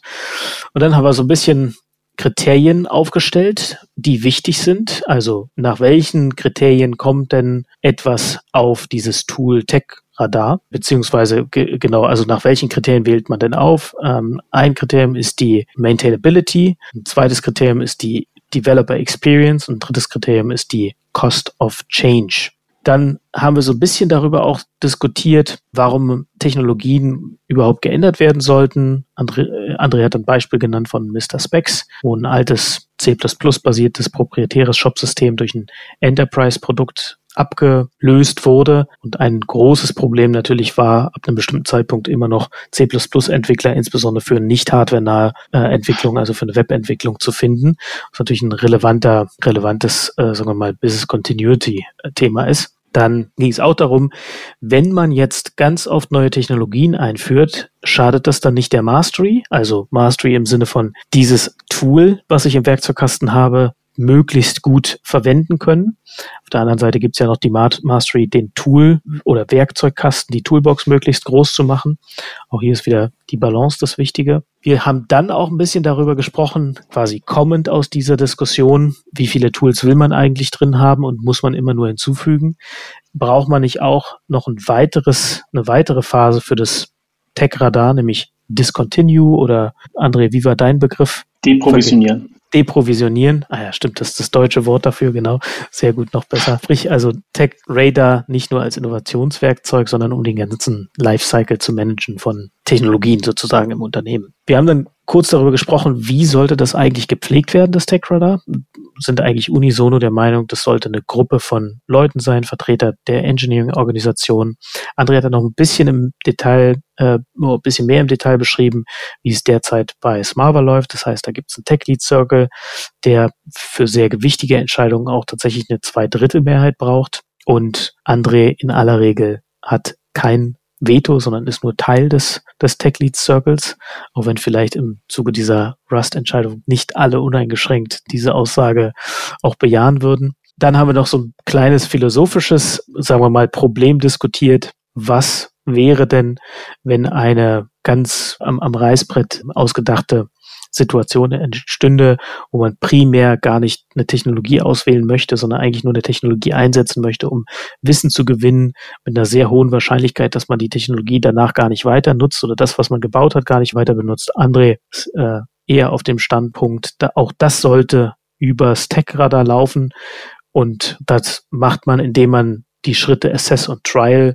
sehr leicht macht. Das heißt also, Dinge, Technologien müssen auf Assess und Trial sehr leicht raufkommen können, damit die Innovation eben gefördert wird und es nicht zum Bottleneck wird. Adapt ist dann ein größerer Schritt, sprich, bis man es im ganzen Unternehmen verbreitet, da kann die Hürde durchaus höher sein. Das erfordert natürlich sehr regelmäßige Updates eines Tech-Radars und das ist auch relativ schlüssig sozusagen, wenn man die Pflege des Tech-Radars so aufbaut, dann würde das Tech-Radar nicht zum Bottleneck für Innovation werden, was ja wiederum das Tech-Radar kontern würde, wenn es durch lange Zyklen und eine sehr restriktive Handhabung eben zum Bottleneck für Innovation kommen würde. Andreas hat dann aufsetzend auf diesem Beispiel das noch ein bisschen stärker fokussiert und auch eine Situation erzeugt, in der der Lernfokus eben so stark im Vordergrund steht, dass es sicherlich auch eine Situation geben könnte, wo das, wo so eine Entscheidung am Technologieradar vorbei getroffen wird. Wenn man aber wieder zurückgeht, also sagen wir mal, wöchentlich kann das Tech-Radar geändert werden, dann gibt es wahrscheinlich auch nicht mehr wirklich so eine Grundlage dafür, weshalb man unbedingt daran vorbeigehen müsste, weil es dann am Ende doch schnell genug geht. Das ist die Zusammenfassung der heutigen auch wieder sehr langen Folge. Und damit sind wir, glaube ich, am Ende für heute, ne? Sind so ist das. Spannendes Thema. Spannendes ja. Thema. Ich habe äh, eine Aufgabe für euch. Ich überlege gerade, beide auf alle Fälle äh, für dich, Andreas. Ich habe äh, nebenbei ein bisschen, ein bisschen Recherche betrieben und ähm, habe ein ganz nettes Framework gefunden. Ähm, das Framework heißt ähm, Synopse oder Synops, keine Ahnung. Und das äh, Projekt da drin heißt Mormot 2 ähm, und nix, nicht, ist nichts anderes als ein äh, ziemlich äh, quasi, äh, sagen wir mal, ein Spring für, ähm, für Pascal. ähm, inkludiert auch ein ORM-Layer. Vielleicht kannst du dir das mal bis nächste Woche halt irgendwie anschauen. Ähm, also Objekt Pascal Version 2 ist jetzt nicht mehr ähm, quasi Turbo Pascal, aber vielleicht einfach bloß mal so einen kurzen Blick, wie du es ja. einschätzen würdest, ob man Hier damit dann jetzt nicht doch alles abdecken könnte. Hier sind wir, Folge 13, ich kriege Hausaufgaben. Finde ich aber gut. Würde mich auch mal. Ja, das ist ja jetzt also wirklich eine Überraschung. nee, kein Problem. Ich teile, meine, ich teile mit euch den Link, den packen wir auch in die Shownotes. Vielleicht findet sich ja auch jemand, der das sonst halt irgendwie einfach mal übernehmen will. Ansonsten freue ich mich auf so einen kleinen, einfach so ein Positionspapier, damit sich der Bogen jetzt wieder schließt. so elf Seiten reichen. Mehr, mehr muss es nicht werden. Ne? Kleines Positionspapier. Genau. genau. Aber hey, 1592 Commits. Ähm, ja? falls, der, der, falls einer ja? unserer Zuhörer sich das gerne angucken möchte und äh, tatsächlich was darüber auch äh, rausfindet, was er uns mitteilen möchte, lasst es uns gern wissen über unsere Kanäle, Andreas. Zum ja, Beispiel ähm, Webmaster. Der, der gut. Äh, webmaster at hmze.io genau. Twitter. Gerne auch über Twitter, LinkedIn, wie auch immer. Wir freuen uns auf jeden Fall. Oh ja, das äh, da ist ja eine ganze Menge in dem Framework. Oh, ah, das ist spannend. Letzte Commit 14, 14 Stunden, äh, vor 14 Stunden. Ich bin total begeistert. Feuer und Flamme. Wir sollten ab jetzt eine kleine, so eine kleine, so eine kleine, hinterm Tiny Talk machen wir noch so eine 5 Minuten Tiny Coding Session. Ja. Klingt super. Oder Turpas, in Pascal programmieren. Gemeinsam. Oh, das ist eine Erinnerung. Und das so ASMR-mäßig das Tippen so aufnehmen. Und jetzt entwickeln wir eine neue Procedure. Und diese Procedure beginnt mit einem Beginn. Oh mein Gott. Ist das lange okay, her? Es, es, ist lange her. Scheint auch relativ spät zu werden, so langsam. genau. In diesem Gut. Sinne. Genau. Wir Hat sehen uns. Gemacht.